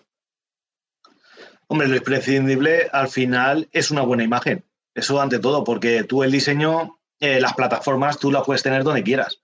O sea, tú puedes utilizar lo que hablábamos del CMS, como WordPress, como en cualquiera, y el hosting y dominio al final cada uno elige en función de rendimiento, precio o lo que quiera. Pero yo siempre he considerado que la imagen que tú des en digital es lo que va a marcar tu huella. Entonces, lo que tú muestres, eh, ya sea a nivel tuyo propio o a nivel de negocio. Si yo cuando entro en la web, yo veo unas imágenes eh, de buena calidad, bien definidas, colocadas, como hay que dice, en su sitio, y, y bien, bien estructuradas. Tal, a mí me llama mucho la atención. Entonces me hace quedarme y verlo el resto de la página. Yo, entonces a mí la imagen, eh, esto es como un amor a primera vista, lo siempre lo he dicho, ¿no? Cuando tienes esa primera cita de que cuando eh, estás con la persona, ¿no? Y llega y esa primera visión, esa primera tal, esa primera mirada, pues es lo mismo. A mí me pasa, a mí me pasa, ¿eh? No sé al resto si le pasa igual, pero a mí me pasa. Yo entonces yo entro en la web y si tengo esa sensación, es como sí que me incita a seguir mirando y a seguir interesándome por ella y a seguir viendo el resto de cosas. Si a mí no me llama la atención con lo que veo, eh, puerta. Entonces, claro, yo creo que en este caso, lo que yo he pensado siempre, y que a mí me pasó en la primera versión de la web, que yo mis fotos eran de móvil. Entonces, claro, no, no tenía fotos de fotógrafo profesional, entonces, claro, tiraba de móvil y, claro, dices, a ver, pues es lo que hay. O sea, ¿qué vamos a hacer? No podía otra cosa. Entonces intentaba jugar un poco con el diseño para que la foto no fuera el arma principal. Pero, pero a partir de que las cambié y ya me hice unas fotos un poco más en condiciones, entonces dije, vale, ahora sí. Entonces, claro, yo me pasa igual cuando entro en cualquier web. Si veo fotos que me llaman mucho la atención, esa imagen, a mí yo la recuerdo después. Entonces es lo que hace que yo simplemente, eh, ya no el nombre en sí, porque el nombre al final puedes tener un, nombre chungo, pero si te acuerdas de las fotos de, lo que has visto en la página, dirás, sí, sí, esa de que visité haciendo no sé qué, y la buscarás. Entonces, muchas veces es eso. Entonces, a mí me pasa eso. Yo creo que tiene que haber un, amor a primera vista eh, en lo que es la imagen, en la identidad, que es lo que te va a representar y en lo que se te va a quedar en la retina cuando la estás visitando. Es que mira, eh, Justo hoy he visto un artículo tuyo que hablas de, de tema de diseño web para hoteles y cosas así. Y es que me parece como el ejemplo más drástico, no más eso, de decir, porque me he encontrado con muchas webs de hoteles que, mm, a lo mejor el hotel es una maravilla, pero tienen la web de hace 40 mm, años, porque vaya tela. Tal cual. Y, eh, y claro, la imagen que se te queda eh, de, ostras, pero bueno, eh, si la web la tienen así, ¿cómo carajo estará la habitación? ¿Cómo carajo estará el comedor? ¿Cómo, cómo voy a meterme yo allí? Entonces, creo que exactamente si extrapolamos eso a cualquier negocio, es lo mismo. Si, la web, si la, web, madre mía, la web es fea o, no, es fea, es que sea a lo mejor un poco más antigua, no, no esté tan actualizada, es que es un problema porque el nivel de confianza, ¿no? Que, siempre hablamos que es muy importante y demás, es que se va a, mínimos históricos. sí, sí, sí. Además, la gente se piensa que como es un hotel, dice, bueno, ya, pero igual a lo mejor tiene una web eh, de la hostia porque ha invertido muchísimo dinero. Sí, eso no te, mm. no te quita razón, por supuesto. Pero que seas pequeñito no significa que tengas que tener una web mala. O sea, tú puedes tener, ser pequeñito y tener una web que te represente y acorde y con un precio al presupuesto que tú a lo que puedas llegar. Pero una cosa no quita la otra. Entonces, eso es lo que decía, pues con ese ejemplo del diseño web para hoteles, eh, más claro agua. Tú cuando entras en un hotel, tú estás viendo las imágenes y yo veo las fotos de las habitaciones y digo, joder, pues qué antiguo, o que no sé qué, o veo esto y digo, ¿en serio me voy a ir ahí, de vacaciones? Entonces yo creo que nos pasa a todos al final es un poco decir, a ver, Yo tienen que ser diseños nuevos, algo más novedoso, que puedas interactuar, que la experiencia de usuario sea buena. Entonces, todas esas cosas hay que tenerlas en cuenta en el momento que tú visitas en, una web, ya sea para un hotel como sea para lo que sea. Te tiene que generar, generar algo. Si no te genera algo, mm, yo creo que nadie va a tener intención de seguir ahí. Claro, mira, dice JZ por aquí en el chat que, es verdad que las imágenes y opiniones son una referencia a la hora de escoger. Pues imagínate, al final eso es con, en un hotel, ¿no? Que tienes que mm, irte a dormir allí. Pues claro, mm, oye, me interesa ver la habitación, me interesa ver un poco cómo está esto. Pero es que muchas veces si el diseño web es malo, no vas a llegar siquiera a ver la, la, foto de la habitación, pues te vas ahí antes. Y si la foto es una mierda, está mal iluminado, está, pues claro, no se va a ver eh, igual que, eso. Pues, y eso es igual en cualquier negocio. Si vosotros entráis en mi web o la web de Jorge, por ejemplo, y no y no atrae, no podéis ver el diseño anticuado, podéis ver el, eh, lo que sea, pues no, no, lo veis claro, no veis esa confianza, ese puntito de confianza, no vais a avanzar a, hacer una compra. Sí, sí, eso está claro al final tiene que generar también esa confianza, ¿no? Es que tú te veas reflejado en ella, que cuando estés en ella digas, hostia, pues es que me gusta, me gusta lo que veo, me gusta, me interesa, me lo pone muy fácil, porque muchas veces decimos, ah, es que luego eh, toca reservar y a lo mejor te lleva a la plataforma de pago. A lo mejor a la hora de reservar tienes que hacer mil pasos. Si encima se lo pones fácil, o sea, eh, sí que es verdad que muchas veces decimos, no, es que el diseño es para tontos. No, no es que sea para tontos. Es que lo que nos gusta es pasos fáciles, fáciles y claros queremos esto, esto y esto, ya está. No queremos que, da, que ahora me sacas otro, ahora no. Ah, no, queremos cosas fáciles, rápidas, porque al final vivimos el día a día y estamos en el momento como hoy estás haciendo una cosa y al día siguiente o en las horas estás cambiando. Entonces, como queremos eso, lo que queremos es webs que sean rápidas, fáciles de usar, sencillas y sobre todo que cuando entres digas, eh, ole, ole, qué web. Claro. Otra cosa interesante es que muchas veces, eh, a mí me ha pasado, no sé, y me gustaría saber tu opinión, Jorge, entrar en una web y que sí, muy bonito, muy, pero luego no te queda claro qué puedes hacer o qué tienes que hacer o qué, porque, mm, ostras, esto se veía mucho más, ahora se ve menos, todavía se ve algunas veces, pero se veía mucho más en la web esta antigua, con Fly y demás, que sigue un montón de cosas que se movían por todos sitios, ¿no? Que eran casi como una web que era casi como un jueguetito, de, pero ¿y qué carajo tengo que hacer? Pues últimamente me he encontrado alguna web que, ya adaptada a tiempos modernos, ¿no? Con HTML, CSS, pero se hacen locuras que no sabes por dónde meterle mano. Entonces, ¿qué opinas de ese tipo de...? Ahí, pues ahí en Andalucía eh, hay una agencia, no voy a decir el nombre, pero, pero tiene una web que es rollo jueguecito y tienes que estar apretando y haciendo el jueguecito para ir a las diferentes secciones. Que yo dije, a ver, entretenido es, pero si yo tengo que buscar dónde está el contrato o tengo que buscar exactamente lo que me interesa, eh, me paso un rato. Y un rato en la web, perdiendo un poco el tiempo. Tira. Yo no lo veo. Al final vamos a inmediatez. Y más como vivimos hoy día, ¿no? Que todo es inmediato, todo lo quiero inmediato, que tenemos. Porque antes parece que el usuario estaba más adaptado. Porque, hostia, con, yo me acuerdo las primeras conexiones que yo tenía a internet con 56K de conexión y demás, pues claro, pues te hacía, tenías que esperar tres minutos para ver una web, pues te, esperaba. Pero ahora el, una web carga en el momento que estamos acostumbrados a decirle a, Alexa que me compre mm, cualquier tontería, ¿sabes? Sin tener que hacer nada, mm, si yo me tengo que tirar tres minutos para encontrar cómo tengo el teléfono de contacto de una empresa en una web, le van a dar mucho por saco. Además, ¿cómo ha cambiado la cosa? Que tú y yo somos de eso, de la generación del modem de 56K, incluso de 33, que yo eh, lo, lo, probé hasta con 33. Y sí, lo he probado yo, creo. ¿eh? No, no, pues bueno, pues tampoco, bueno, el 56 es el que más he utilizado yo también. Y, y te pones una web y te, a lo mejor te tarda para que te descargara un vídeo o algo, vamos, una tela. Y ahora nos quejamos de que la web tarde más de dos segundos en cargar. O sea, vamos a ver, ni, ni uno ni otro. O sea, algo intermedio. Sí que es verdad que tiene que estar adaptado a los tiempos de ahora y tiene que estar optimizada y que vaya bien. Pero bueno, pero también hay que ser realistas de que el rendimiento también influye un poco en función del hosting que tengas, del tema de la VPO. O sea, entonces todas esas cosas influyen.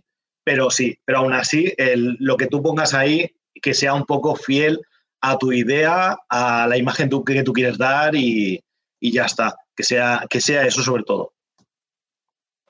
Sí, pero entiendo que muchas veces tenemos que, mm, a ver, eh, o al menos yo lo digo de mi experiencia, ¿no? Que ten en cuenta yo me enfoco más en temas de conversión y demás, y muchas veces voy, oye, prefiero que tenga menos diseño, que me meta una imagen menos o que cualquier cosa así, pero que cargue rápido o que tenga un botón grande que ponga comprar aquí, aunque sea feo con encaje el diseño, pero ponme un botón grande que ponga comprar aquí, ¿sabes? Sí, sí, sí. sí. Al final es, es, necesidades, necesidades del cliente. Pues tú quieres un botón ahí naranja grande que se ilumine, parpadee y lo que haga falta, pues se pone y ya está, no hay problema. lo que haga falta. Claro, al final es lo que, lo que estamos hablando, ¿no? Que depende de las necesidades que tengamos, depende de los objetivos que tengamos con, con esa web y demás, pues tendremos que hacer una cosa u otra. Y, es importante que lo sepamos y, que muchas veces esas florituras que, que hacemos y que nos parecen graciosas al principio, pues a la larga son un coñazo. Es lo que, lo que al menos ya digo, desde, mi experiencia y, y, obviamente bajan la conversión. Y como hemos dicho, ¿no? y creo que, creo que es la misma web la que tenemos en mente. y, no tener. nombre. No, no, no, no, no, no, no, que si no la liamos. Pero eh, tener ese tipo de cosas, ¿no? Que sí, que es muy chula y que me puede llamar mucho la atención al principio, pero claro, eh, si yo tengo que hacer el jueguecito o, esperar a que venga no sé qué por aquí y poder hacer clic y demás, pues claro, al final me, eh, lo hago la primera vez. La segunda vez ya no es gracioso. Eso tenemos que tenerlo en cuenta.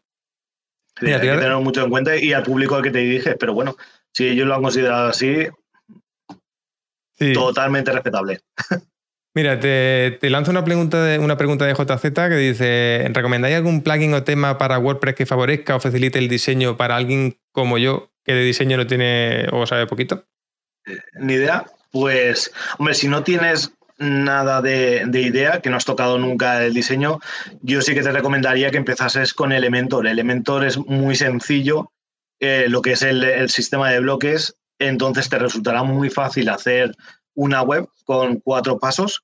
Entonces sería que tuvieras el, lo que es el, tema, es el Hello Elementor y Hello Elementor Child, que tienes que activar el child para que los cambios que tú hagas en, en, la web no, no se te afecten y luego tendrías que poner el plugin que es el Elementor y el Elementor Pro. Y entonces con ese tú tendrás todas las funcionalidades y como es un sistema de bloques, al final es, tú tendrás como tu hoja en blanco y tendrás el sistema de bloques a la izquierda. Entonces simplemente es arrastrar e ir en cada cosa poniendo lo que tú quieras. para la gente que no sabe nada es una buena manera de empezar.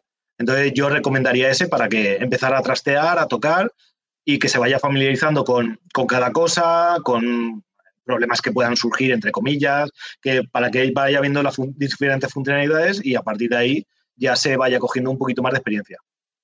Sí, y yo por, añadir, por, cosas que me he encontrado y demás, eh, cuando vea algo que pone padding y margin, eso en principio no lo toque, que normalmente solemos liarla siempre.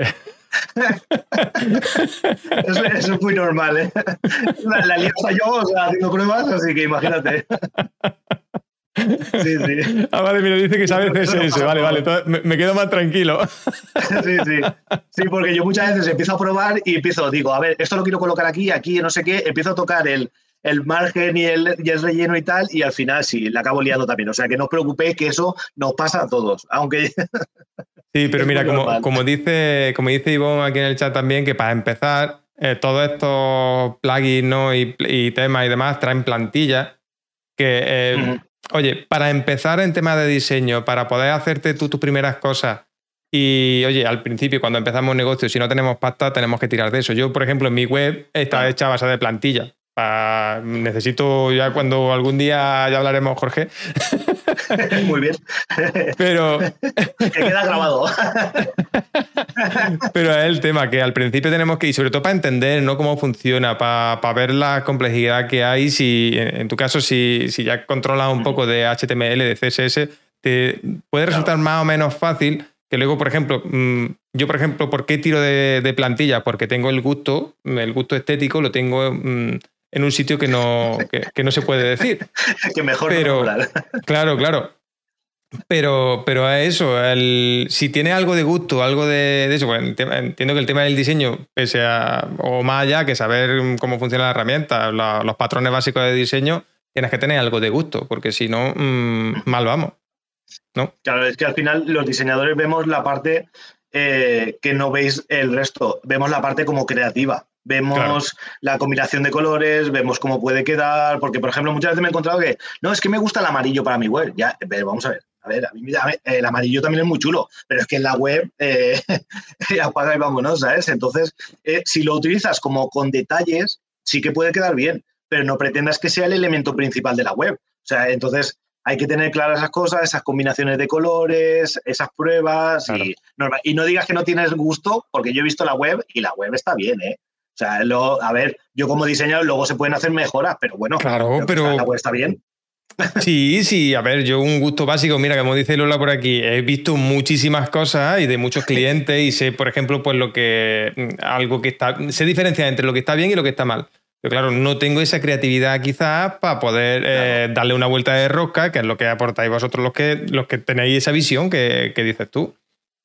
Claro, sí, sí. Eh, es que en esto del diseño eh, muchas veces es empezar. O sea, pensamos que no, yo no tengo una formación específica de haber hecho un máster en diseño o una carrera en diseño, ¿no? Yo he, sido a base de ir formándome, pero con cursos y sobre todo con muchas pruebas. Yo todo esto lo he aprendido a base de la experiencia y de las pruebas que he ido haciendo. Y entonces al final coges ese, esos conocimientos que, por ejemplo, otra persona que empieza o otras personas no lo tienen. Luego, lo bueno que tiene WordPress o cualquier CMS es que en el, sin necesidad de tocar mucho código, tú tienes el apartado del editor que si necesitas cambiar algo muy concreto, tú vas al código, lo cambias y ya está. Y no necesitas saber toda una programación de una página entera para saber que esto lo que hace es que te cambia el título, esto te lo pone en negrita, esto lo que hace es que mueve el ratón. Eh, no. Entonces, con eso eh, tienes una ventaja añadida. Y para la gente que a lo mejor le interesa el diseño, aunque no lleve la creatividad dentro, pero si le interesa el diseño, es una manera fácil de empezar. Sí, sí, sí, al final es eso. Y oye, eh, me sumo a lo que dice Lola, ¿no? De eh, ir mirando, buscar ¿no? inspiración en, otros sitios. Hay un montón de plataformas ¿no? de, inspiración. Correcto. Y yo, mira, como, me rescato lo que dice Lola también, que a mí me pierde, yo me, he hecho muy fan de, ahora me he puesto a probar a hacer experimentos con After Effects y, y, claro, como en diseño soy un paquete, pues me han llamado la atención los neones, los fosforitos y las cosas que, que, se pueden hacer, esos rayos y cosas así. Y bueno, y casi todo lo que he hecho para aquí, para el canal y demás, lo tengo así con rayos y con cosas porque digo, hostia, esto mola, aunque quede muy cani. Sí, pues, eh, pues ya, ya, ya, te pediré una cosita, ya, ya, ya. Hostia, pues verás lo que te puedo hacer, ¿sabes? Es que eh, un amiguete, cuando yo estuve en su momento en un equipo de, de eSports, los de deportes electrónicos. Estuve en el equipo de comunicación y había que hacer un diseño del logotipo, pero de estos que tú lo ves, que entra el diseño tal y luego tiene rayos y no sé qué, pues empecé a hacerlo y me quedé ahí, ¿sabes? Empecé y me quedé, porque dije, esto, vamos, no sé por dónde cogerlo, parece mentira. O sea, pues yo lo, de los rayos, eso te lo bordo. Lo de los rayos ya me sale. pues, pues va a ser, creo que va a ser lo primero. Sí, sí. O sea, es que me parece una locura, ¿eh? O sea, son mundos totalmente distintos y en cambio, aunque mm, te pones a manejarlo y dices, eh, a ver, que no, no, no, no lo veo tan claro, ¿eh? No, no. no, no, a ver, son, son, cosas muy, muy diferentes. Y aunque, por ejemplo, te puedas tener el, ese gusto estético, ¿no? Que, que, por ejemplo, a mí me falta, pero yo sí tengo, pues, a ver, yo soy informático, lo he dicho muchas veces, pues, tengo cierta facilidad para encuentro un software nuevo, un, algo nuevo y tengo cierta facilidad, o, o, al menos no tengo miedo a tocar en todos sitios. Entonces, claro, pues mm. si no tienes miedo a tocarle en todos lados, pues vas descubriendo cosas, y vas descubriendo, y oye, pues mira, de los rayitos, era una cosa que vi por internet, digo, yo tengo que aprender a hacer eso. Y me sale, me salen rayitos, que, que sean bonitos o no, ya no, ahí no digo nada. Sale, pero, sale. Pero salen, salen. Sí, sí, que no es poco, ¿eh? De probar, probar, probar y, ya está. Sí, sí, es verdad, es verdad. En esta cosa, pues mira, lo que nos gusta toquitear, pues es con lo que conseguiremos sacar. Claro, al final, eh, sí, eso es lo que, lo que estábamos diciendo antes, ¿no? Que lo que mola de, un trabajo así, eh, o de, poder tener, de ser freelance, de ser eh, ese, vamos a llamarlo, un emprendedor digital, es que puedes tener, puedes hacer lo que te da la gana, como te da la gana y demás, y disfrutar de ello. Y muchas veces no tenemos que estar, que es que lo digo y siempre me gusta recordarlo porque conozco mucha gente que ha empezado que buscando ese pelotazo, ¿no? Que muchas veces se promete. Vuelvo un poco a lo de antes, pero siempre me gusta mm, refrescar un poco la memoria en ese sentido. Porque hay muchísima gente que busca pegar el pelotazo y obviamente al poco tiempo de no haber pegado el pelotazo se frustra. Joder, busca algo que realmente te esté gustando lo que estás haciendo y si tarda eh, un año, como si tarda cinco en conseguir tener un negocio funcional y demás, tú ve a tu ritmo, pero disfrutando del camino, que creo que es lo importante. Exacto. Sí, sí. Es que y si ha quedado super coach esto, es super zen. Ha quedado, ha quedado, vamos, pero de. ha quedado muy top, ¿eh? Yo creo que si ya después de eso la gente no lo hace, no, no lo tengo claro, ¿eh? no, pero es verdad, ¿eh? O sea, si no lo disfrutas, yo creo que al final eh, a mitad camino te quemas. Te quemas y dices, ¿yo para qué sigo en esto? O sea, no valgo. Y sí que es verdad que te empiezan a entrar las cosas en la cabeza de esto yo no valgo, es que no sé qué hacerlo, es que no sé qué. Y no vale la pena. Yo creo que es pasito a pasito. Que tardas, eh, lo que decías tú, que tardas un año, que tardas dos, cinco pero hostia, pero ¿y si has tardado cinco, pero a partir del quinto tienes un negocio que funciona de la hostia? Es que joder, hay veces que no. Y tú estás disfrutando, es que el punto es ese, claro. Claro. Exacto. Sí, sí. Y no pensamos a largo plazo, pensamos a corto de quererlo ya. Y hay veces que a lo mejor hay que pensar, a, no, no digo a cinco años, pero a tres años y diciendo, es que yo en tres años lo que quiero es esto. Pues si te cuesta tres años, hostia, pero luego en los tres años habrás disfrutado del proceso y encima eh, tener ya un negocio viable. Yo creo que eso es lo, genial de este, de este camino. Pero yo creo que al final es eso, que tenemos que disfrutar eh, del camino. Es que eh, el tema aquí es disfrutar del camino. Porque eh, yo se lo he planteado muchas veces cuando he empezado a trabajar con alguien y tenía esa ansia tan grande del pelotazo. le he planteado, pero ¿tú qué quieres conseguir? No, pues yo quiero conseguir facturar, alguno me decía, yo mm, las seis cifras que, que he escuchado por ahí, yo quiero facturar seis cifras. Y cuando lleguen las seis cifras, ¿qué? Claro. Pues yo qué sé, mm, doblamos, ¿vale? Y cuando dobles, ¿qué? ¿Sabes? Eh, y te van a tirar toda la vida buscando que sí, que estamos hablando de somos negocio y tenemos que buscar siempre ir creciendo. Pero mm, claro. bajo, siempre bajo un, algo que, que, tú te sientas cómodo. Que de nada, yo he visto gente, yo he trabajado con gente que estaban eh, facturando barbaridades ¿no? Por, por, por, tener un negocio ya durante mucho tiempo y demás llevándolo bien, llevando una buena gestión, pero no estaban contentos con su negocio. Y cuánta gente que conocemos, seguramente a todos eh, se nos viene alguien en la cabeza, que tenemos que, eh, conocemos a alguien que está ganando mucha pasta, pero no está contento porque está trabajando mm, día y noche, está... Mm. Y gana mucha pasta, pero no puede mm, disfrutarla. Entonces, no sé. Es lo que decíamos, ¿no? Que hay veces que vale la pena ser. bueno, prefiero ser un poco más pobre, pero ser más feliz y ya está con lo que hago.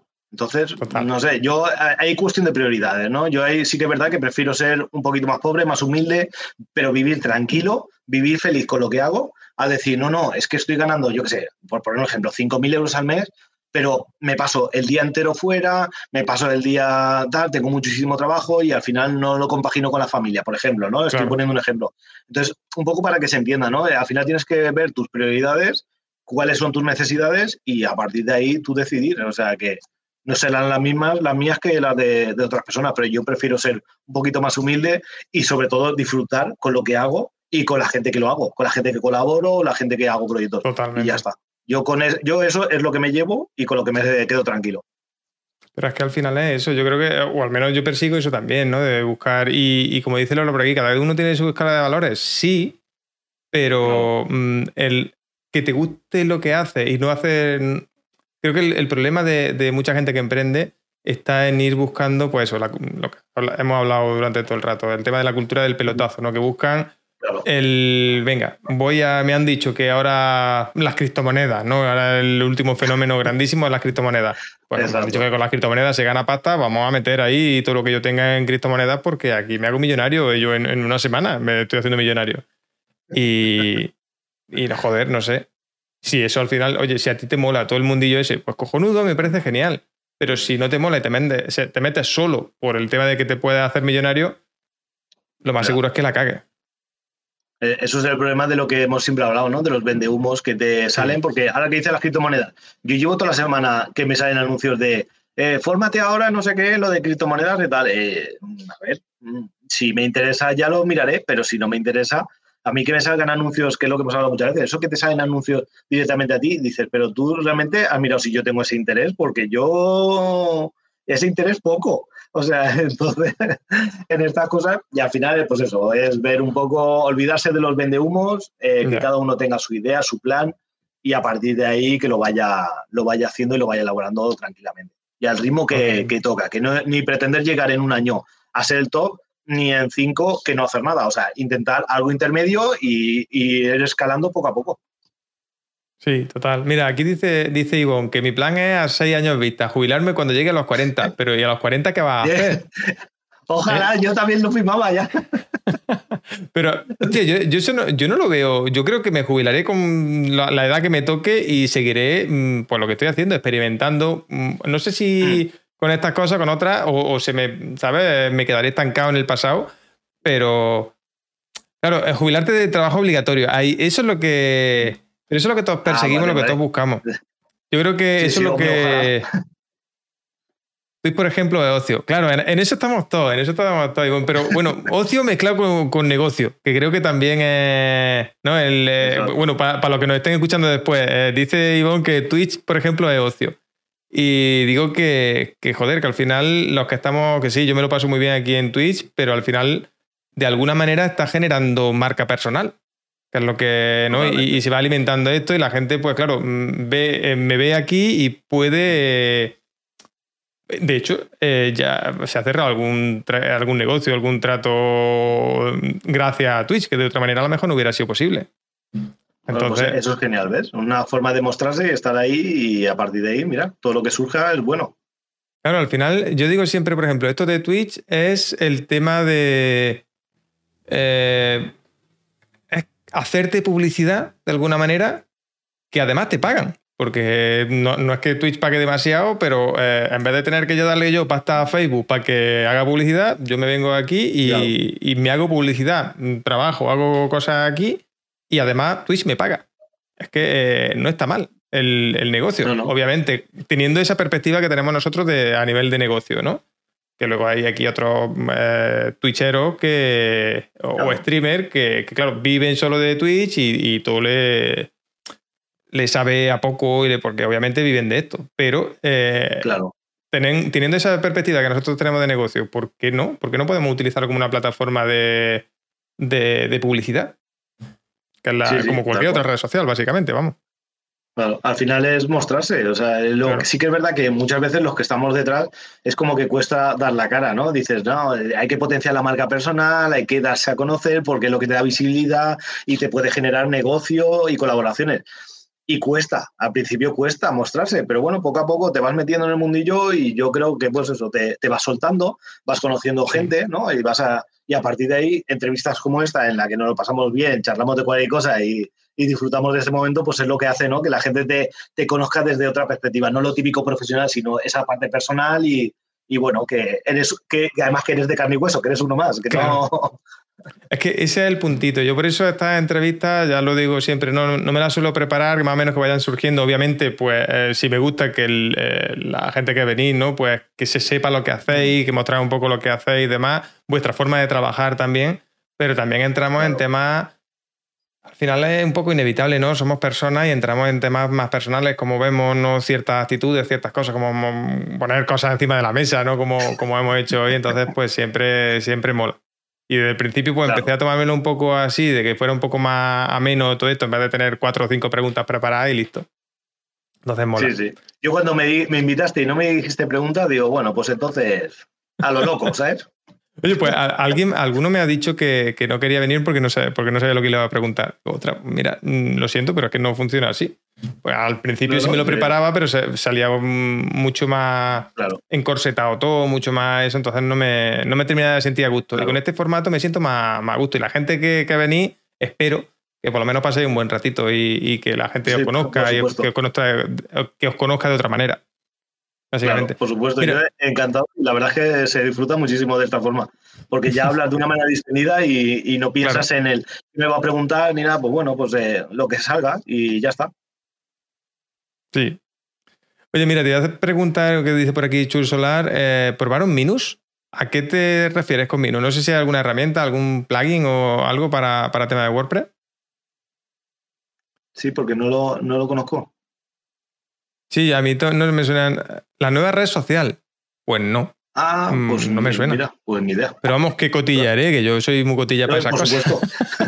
yo también, sí, sí. Además, cada vez que sale una red social o algo, estoy probándolo, ¿sabes? O sea que. Solo 100 posteos. hace poco.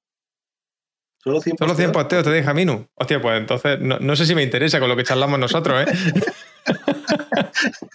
yo creo que se queda corto. Joder.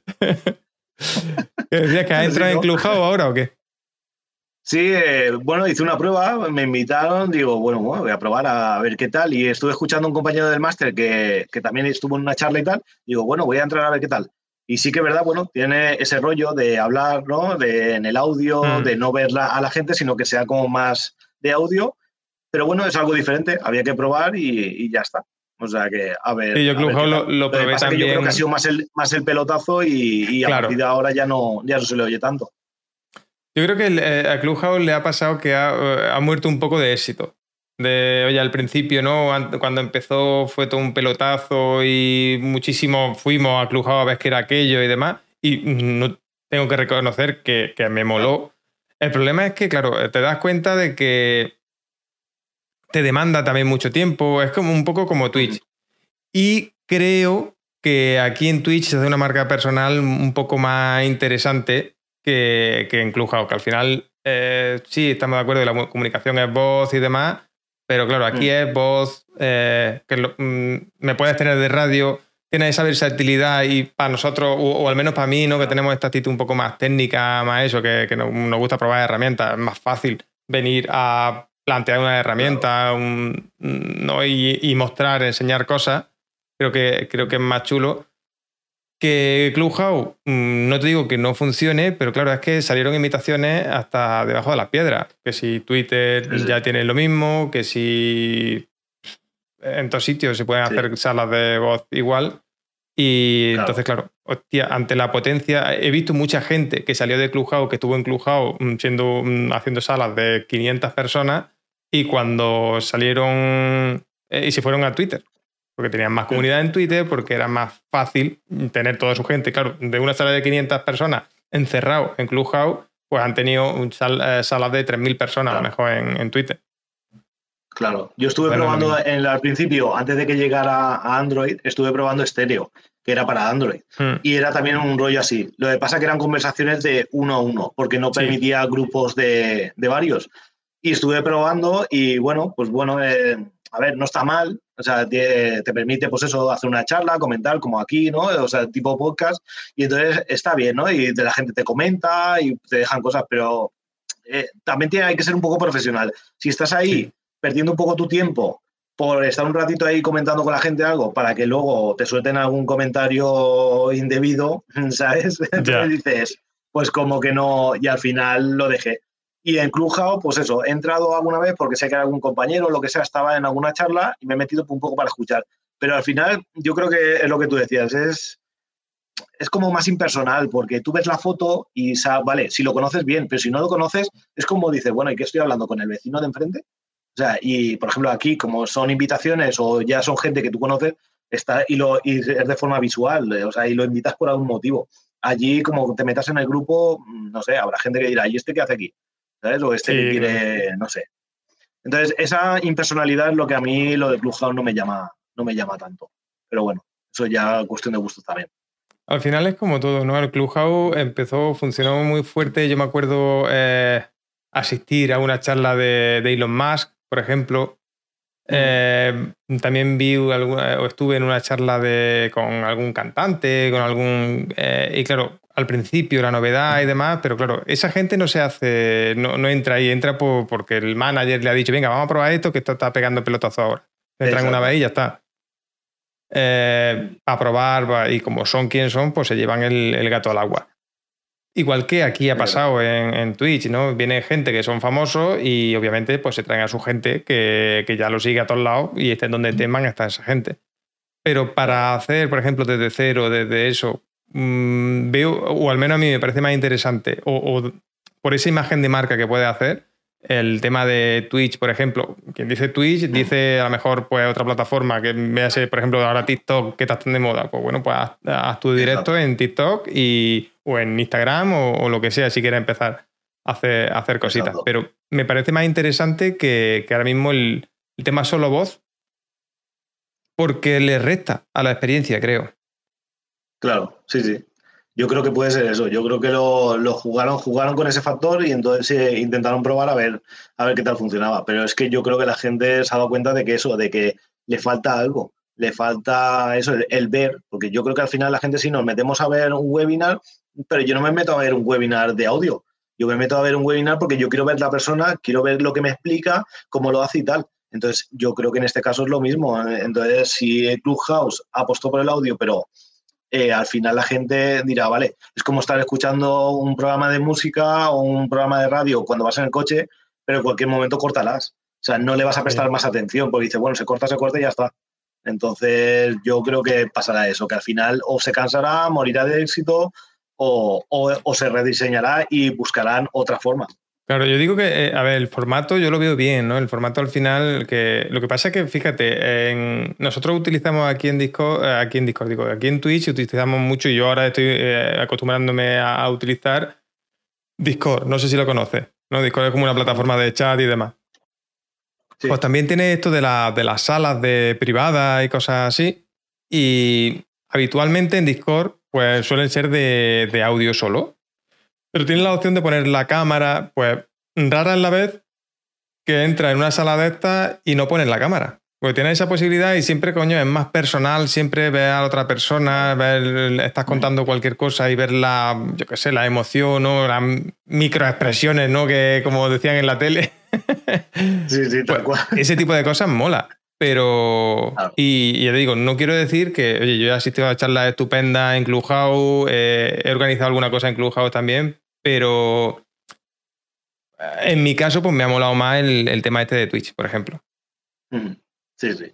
Entonces, me pasa igual. Yo creo, y incluso yo hablando desde la parte de fuera, o sea, el externo, que no, lo, no, me he puesto en la parte de creador. Y aún así, sí, yo apostaría también más por Twitch que, que por, por Clubhouse ahora mismo ahora mismo. No te digo que en un futuro, quién sabe, según cómo vayan las cosas, pero ahora mismo yo también apostaría por Twitch.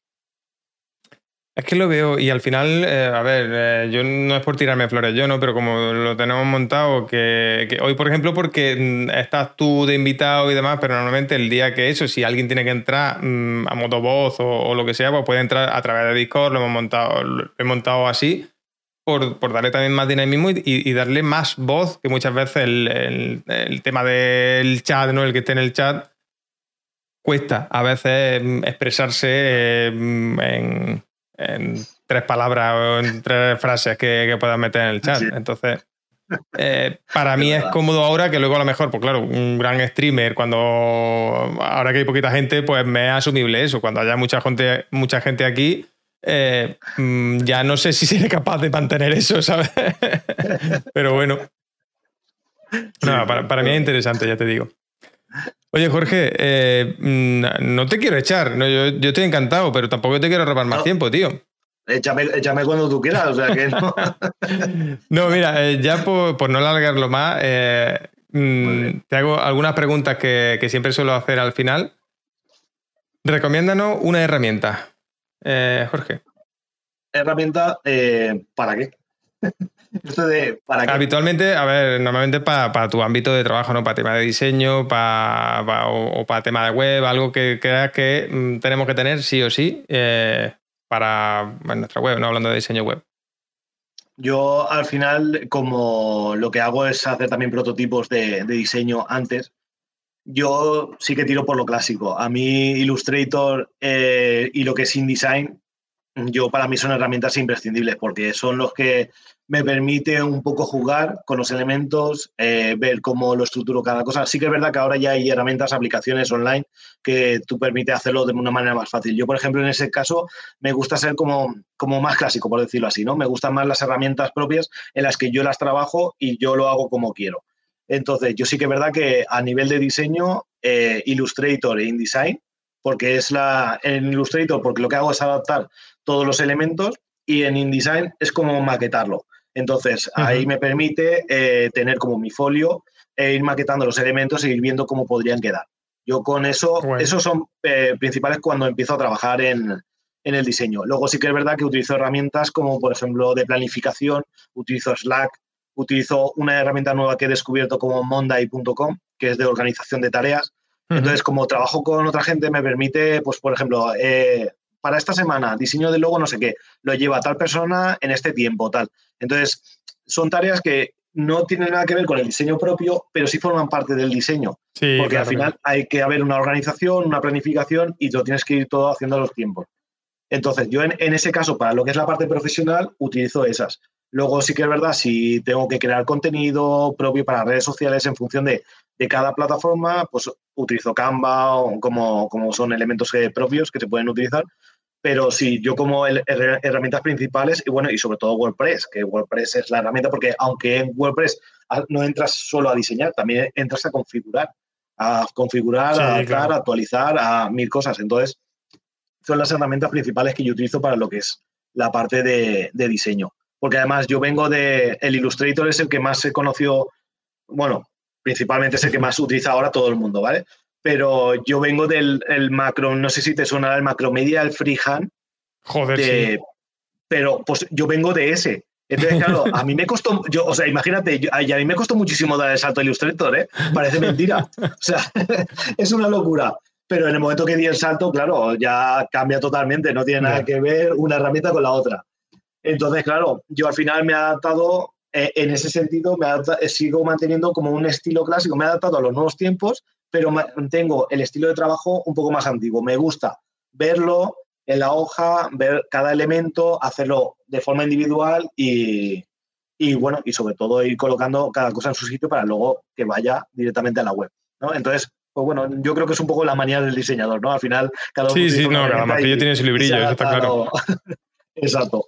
Pero bueno, yo creo esas son las principales que yo utilizo para, para, mi día a día porque son las que necesito, tanto como planificación como diseño.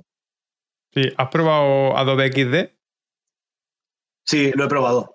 Sí, que a, mí me ha sacado de, algún que otro apuro para enseñarle alguna funcionalidad a algún cliente o lo que sea. No, es que no sé cómo va a quedar. Y no, obviamente no a diseño, pero mira, sí, si toca aquí hace esto, si toca aquí hace lo otro. Y, ah, vale, así me queda claro.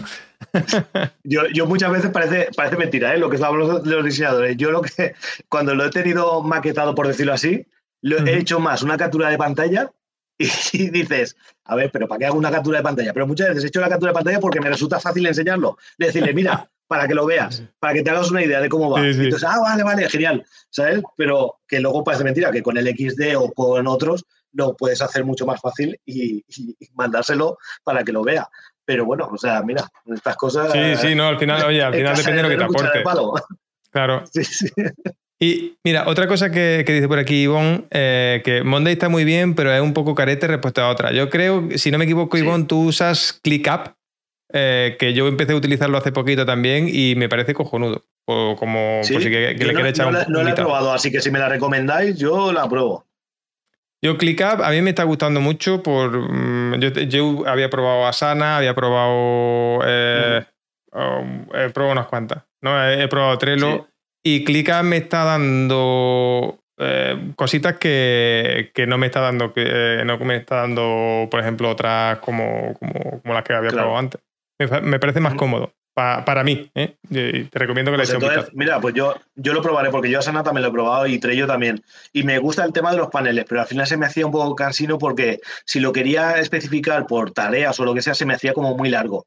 Y tenía paneles súper largos. Y era en plan de necesito algo como más visual en una pantalla horizontal, no vertical. Mm. Entonces, claro, eh, por eso cambié. Y al final te Y Asana no está mal, pero sí que es verdad que también me pasa lo mismo, que es como que se me quedaba un poquillo corta. Yo aquí clicado lo veo muy flexible, muy flexible y más flexible, o al menos para mí me da más flexibilidad que, que Trello o que, o que Asana. ¿eh? Y, a lo mejor pues a Asana sí le vi mm, quizás más integraciones que tiene ClickUp, Mm. Pero al final, si no utiliza esa integración, es como el que tiene todo y se rasca la nariz. Claro, sí, pues yo en su momento probé Zapier, pero me resultaba un pelín más complejo a la hora de luego de, conectar cada herramientas y demás y automatizar las tareas. Pero bueno, esto es como todo. Entonces, si me recomendáis clicar, yo la probaré, porque si me resulta mucho más sencillo y a la hora de organizar las tareas y todo es mucho más fácil, eh, yo adelante. Yo en eso no tengo ningún problema. Además, si tengo que cambiar cada dos por tres, cambio cada dos por tres. O sea, todo sea por, lo, por mejorar. O sea que sin problema. Sí, mira, claro, Ivonne dice que, eh, claro, él controla más de tema de productividad y de gestión de, tareas y demás. Y, dice que Asana, eh, si quieres la versión de pago, te obliga a contratar cinco para ti solo, por ejemplo. Claro, y es una putada. Exacto. Sí, sí, totalmente. Entonces, eh, ya te digo, yo el, el, el me ha molado bastante y, lo recomiendo. Pues entonces me, pondré con ello a, echarle un vistazo. Otra pregunta, Jorge. Eh, recomiéndanos un libro. ¿Un libro? Hostia. Eh, me ha pillado ahí, ¿eh? en frío. Ahí pues no te la hago. Esta, ya la, traigo pensadas de casa, pero no te la hago para que para pillarte ahí un poco. Que eh, cuando, cuando soy de, libro, eh, me voy a, algo que no tiene nada que ver. Yo me, me, gusta, leer me gusta leer biografías de cantantes. Ah, Entonces, claro, yo soy, soy muy fan de Michael Jackson desde pequeño. Entonces, yo el último libro que, tengo que me puse a leer es el de, el de la biografía de Michael Jackson que sacaron eh, a título póstumo. Entonces, y me, puse con él. Y la verdad es que me gustó mucho. Si te gusta el tema ese musical o ese estilo o te gustaba él, es, muy interesante porque te cuenta la vida desde el principio hasta los últimos días. Entonces, me gusta. Yo en ese sentido no soy el típico de, de novelas ni, ni cosas así. Reconozco que también me gusta eh, el tema de, ya lo diré, el tema de los templarios. Tema de los, templarios, el tema del arte de la guerra, de los japoneses. Entonces, me gusta eso. Entonces, a nivel de libros, me gusta leer de ese tipo de cosas. Entonces, no recomiendo uno porque he visto varios, pero sí que esos son eh, títulos o de, de, las historias que me, que me gustan, que me gustan más, la verdad. Mola, mola. No, no, mira, eh, con esto de los libros me está sorprendiendo hacer esta pregunta porque te encuentras de todo, ¿eh? Hola. Sí, para que veas. Yo es que eh, desde, siempre lo que es la historia medieval, lo que es eh, el estilo japonés y, el tema de los templarios me ha gustado muchísimo, pero muchísimo, ¿eh? O sea, súper fan de, de, esto. Y por ejemplo, aquí en Valencia tenemos, bueno, en Castellón hay un pueblo que se llama Cuya, que, tiene una ruta templaria. Entonces yo me fui a verla, eh, me fui a ver y hacer ruta templaria. Entonces, claro, me mola ese rollo, me mola el rollo de la historia con los castillos, los guerreros medievales, o sea, todo lo que hacían, eh, toda la historia. Me da igual el, bando, cristiano mono, me, me, gusta la historia, que se entienda, que me, da igual. Pues invitado queda Invitado queda que aquí en Jaén tenemos castillos para aburrir, ¿eh? Aquí hay ruta de los castillos y demás, así que invitado queda, cuando quieras te llevaré de tour a, que veas castillos por aquí. Eh, eso tomo nota, tomo nota. Además, yo encantado de la vida en ese sentido. Sí, sí. Venga. eso yo al final tengo varios libros, pero que no hay, no es ninguno de decir uno concreto de no, no, este es muy bueno tal, porque al final es vas leyendo y, y es un poco lo que, lo que te gusta. Ok, ok, no, no, me, parece igual, ya digo, y empecé a hacer esta pregunta y claro, al principio eh, decía, ¿tengo, ¿tiene que ser de marketing? Digo, pues no, venga, ¿de qué? Y empezaron a salir libros libros chulos, interesantes, ¿no? Y, gustos extraños. Para que veas. Está guay. venga, eh, dime Dame un, consejo, alguna recomendación que le hubiera hecho a tu yo de cuando empezaste a emprender. Dijiste, decías que había emprendido hace ocho años, ¿no? Había empezado con esto del diseño web. Bueno, empecé, eh, realmente emprender empecé en 2019, lo que pasa que antes ya estuve haciendo cositas. Lo que fue oficialmente emprender en 2019. Pues vale, entonces eh, a tu yo de 2019. A mi yo de 2019, eh, pues que sinceramente se hubiera formado antes, antes, no tan tarde, que la, verdad es difícil, ¿eh? Es, decir, es difícil, decirle algo a, tu yo de antes, ¿eh? Parece mentira, pero muchas veces lo piensas y dices, eh, yo habría hecho las cosas de otra forma. Claro, el qué, no lo sé, pero sé que habría hecho las cosas de otra forma. en 2019 yo reconozco que, que parece mentira, pero me lancé a raíz de que conseguí el, dominio y el hosting por un, congreso online, ¿no? Entonces, seguramente yo le diría a mi yo de antes que no esperes al congreso online. Eh, lánzate mucho antes porque ya tienes recorrido, ya tienes experiencia y tienes eso ganado. No esperes a tanto, ¿vale? Y sobre todo le diría que no te desvíes del camino. Sigue tu idea, sigue tu, la mentalidad que quieres, que quieres conseguir y no lo dejes nunca. Porque yo reconozco que yo, yo vengo de, campos totalmente distintos. Aunque yo ahora trabajo de esto, yo vengo de la informática. Ah, bueno. Que entonces está relacionado, yo también soy informático. No, sí, pero bueno, de la informática del grado superior, pero es que yo luego hice relaciones laborales y recursos humanos. Hostia. Sí, sí, o sea, por eso te digo que yo he, tocado varios palos e incluso he trabajado en prevención de riesgos laborales, he trabajado en departamentos de recursos humanos, he trabajado en el tema de informática, pero luego también me fue cuando descubrí el marketing digital y descubrí lo que era la parte del diseño web, pero bueno, poquito a poco, o sea, fue descubrimientos que fui haciendo con el tiempo, o sea, no, porque fue un camino que, que de repente se iba para la izquierda como se iba para la derecha, ¿sabes? O sea, no tenía algo claro. Entonces yo le diría a mi yo de antes de ten claras las ideas, defínelo desde el principio, no te desvíes y no tardarás tanto en llegar a la meta.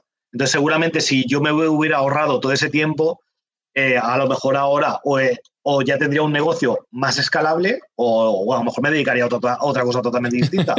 pero, pero que no, no tardase tanto en, lanzarse y, y, bueno, intentar conseguir la idea que lleva dentro. Guay, guay, oye, mira, interesante también. Por último, última pregunta ya y te dejo que te vayas ya y descanses de mí. Después de esto yo me merezco una cerveza, pero sí o sí. cuando quieras, ya sabes, cuando quieras estás invitado. Que, eh, dime alguien a quien pueda liar para que se venga aquí de podcast también. ¡Ole! Lía a alguien para que se venga. Pues, hostia. Pues a ver, bueno, pues mira, yo te voy a recomendar a. A ver, ¿a quién te puedo recomendar? Ya, tengo mucha gente interesante. ¿No te puedo recomendar a varios? uno, uno, que si no, venga, uno, uno, uno. Uno, tienes que. Eh, eso es lo difícil. Si me decís una. Todo, el mundo dice, hostia, yo tengo diez. No, uno, que lo, lo jodido. No, no, uno.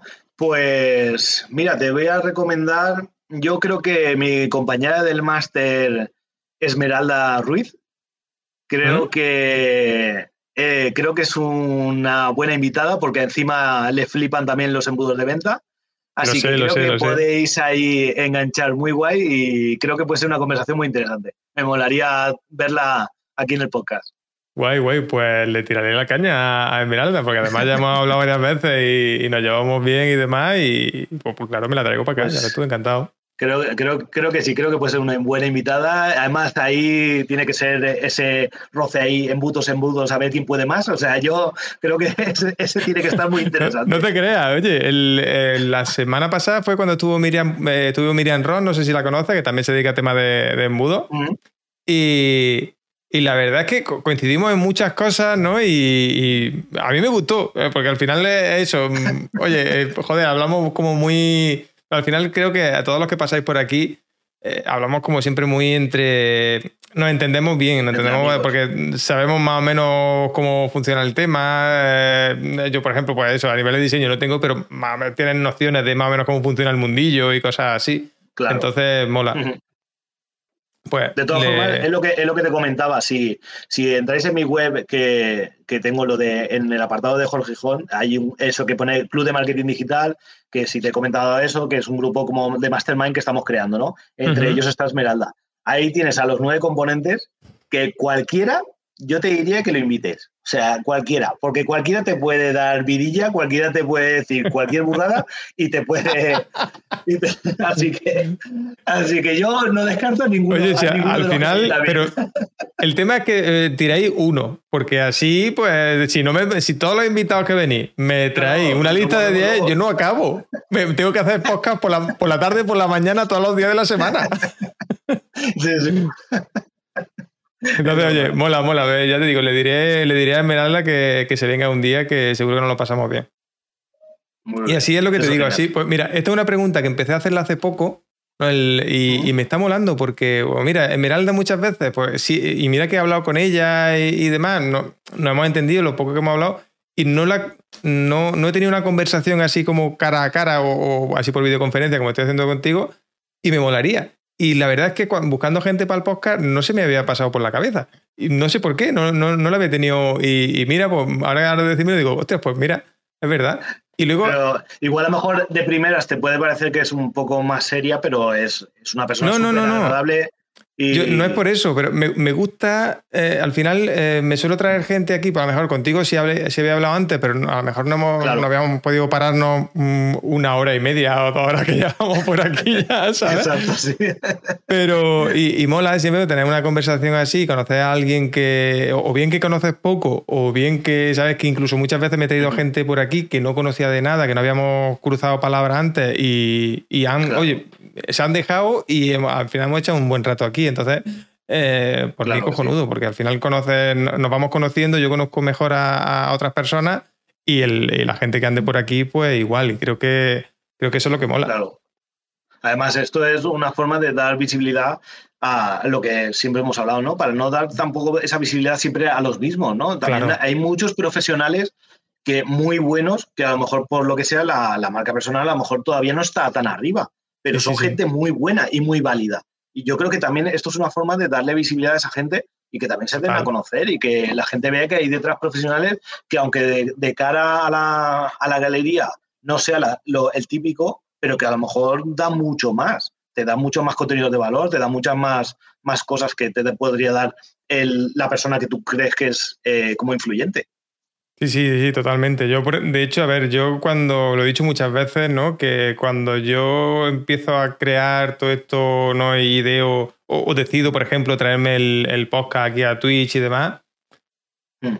una de las de lo que yo buscaba era eh, justo lo que tú dices, oye, coger gente que a lo mejor no es tan conocida, que no es tan eso, y poder conocerlo, y que, y luego incluso si, si viene alguien que es más conocido, pues, pues vale, pues, porque, pues, porque nos llevemos bien, por lo que sea pero me interesa eh, ver un poco el otro lado, de tener una conversación así amena y, ver que eso, que... Porque lo que busco es que al final este podcast y, al final el contenido que yo voy creando en general sea un poco de inspiración, tanto a las personas que, están empezando, ¿no? Que, joder, que aquí al final la vemos muchos compañeros que, nos vamos echando una mano uno a otro, para que el que está empezando, que normalmente yo sentí mucha, mucho desamparo, ¿no? Cuando yo empecé, eh, me, sentía, ya digo, un pueblo pequeñito, era el tío raro y, sentía mucho desamparo, pues joder, me, me hace ilusión empezar a crear algo que, pueda ayudar a las personas que están empezando mm, a, poder empujarla un poquito dentro de, mis posibilidades. Y, y, el que lo escuche, el que lo vea, pues que realmente vea, oye, mira, mm, se puede que me cueste y, hablando con eso, poniendo verdad encima de la mesa, a veces incómoda y demás, pues oye, se puede, vamos a empezar, vamos a ser honestos con nosotros mismos y tirar para adelante y ya está. Claro que sí. Entonces mola. Claro que sí. Esa es la... Bueno, y hasta aquí el episodio de hoy. Eh, espero que te haya gustado esta charlita con, Jorge Gijón. Eh, te animo a que, como siempre, lo sigas él en sus redes y demás, visite su web, que allí está, tendrá acceso a todo lo que él tiene. Y, eh, por supuesto, mm, si te ha gustado, si te ha servido, déjanos una reseña en tu plataforma de podcast preferida, que seguro que estamos ahí y nos hace un gran favor ayudándonos a llegar a más gente. Así que nada, te espero en el próximo episodio. Un abrazo fuerte y chao.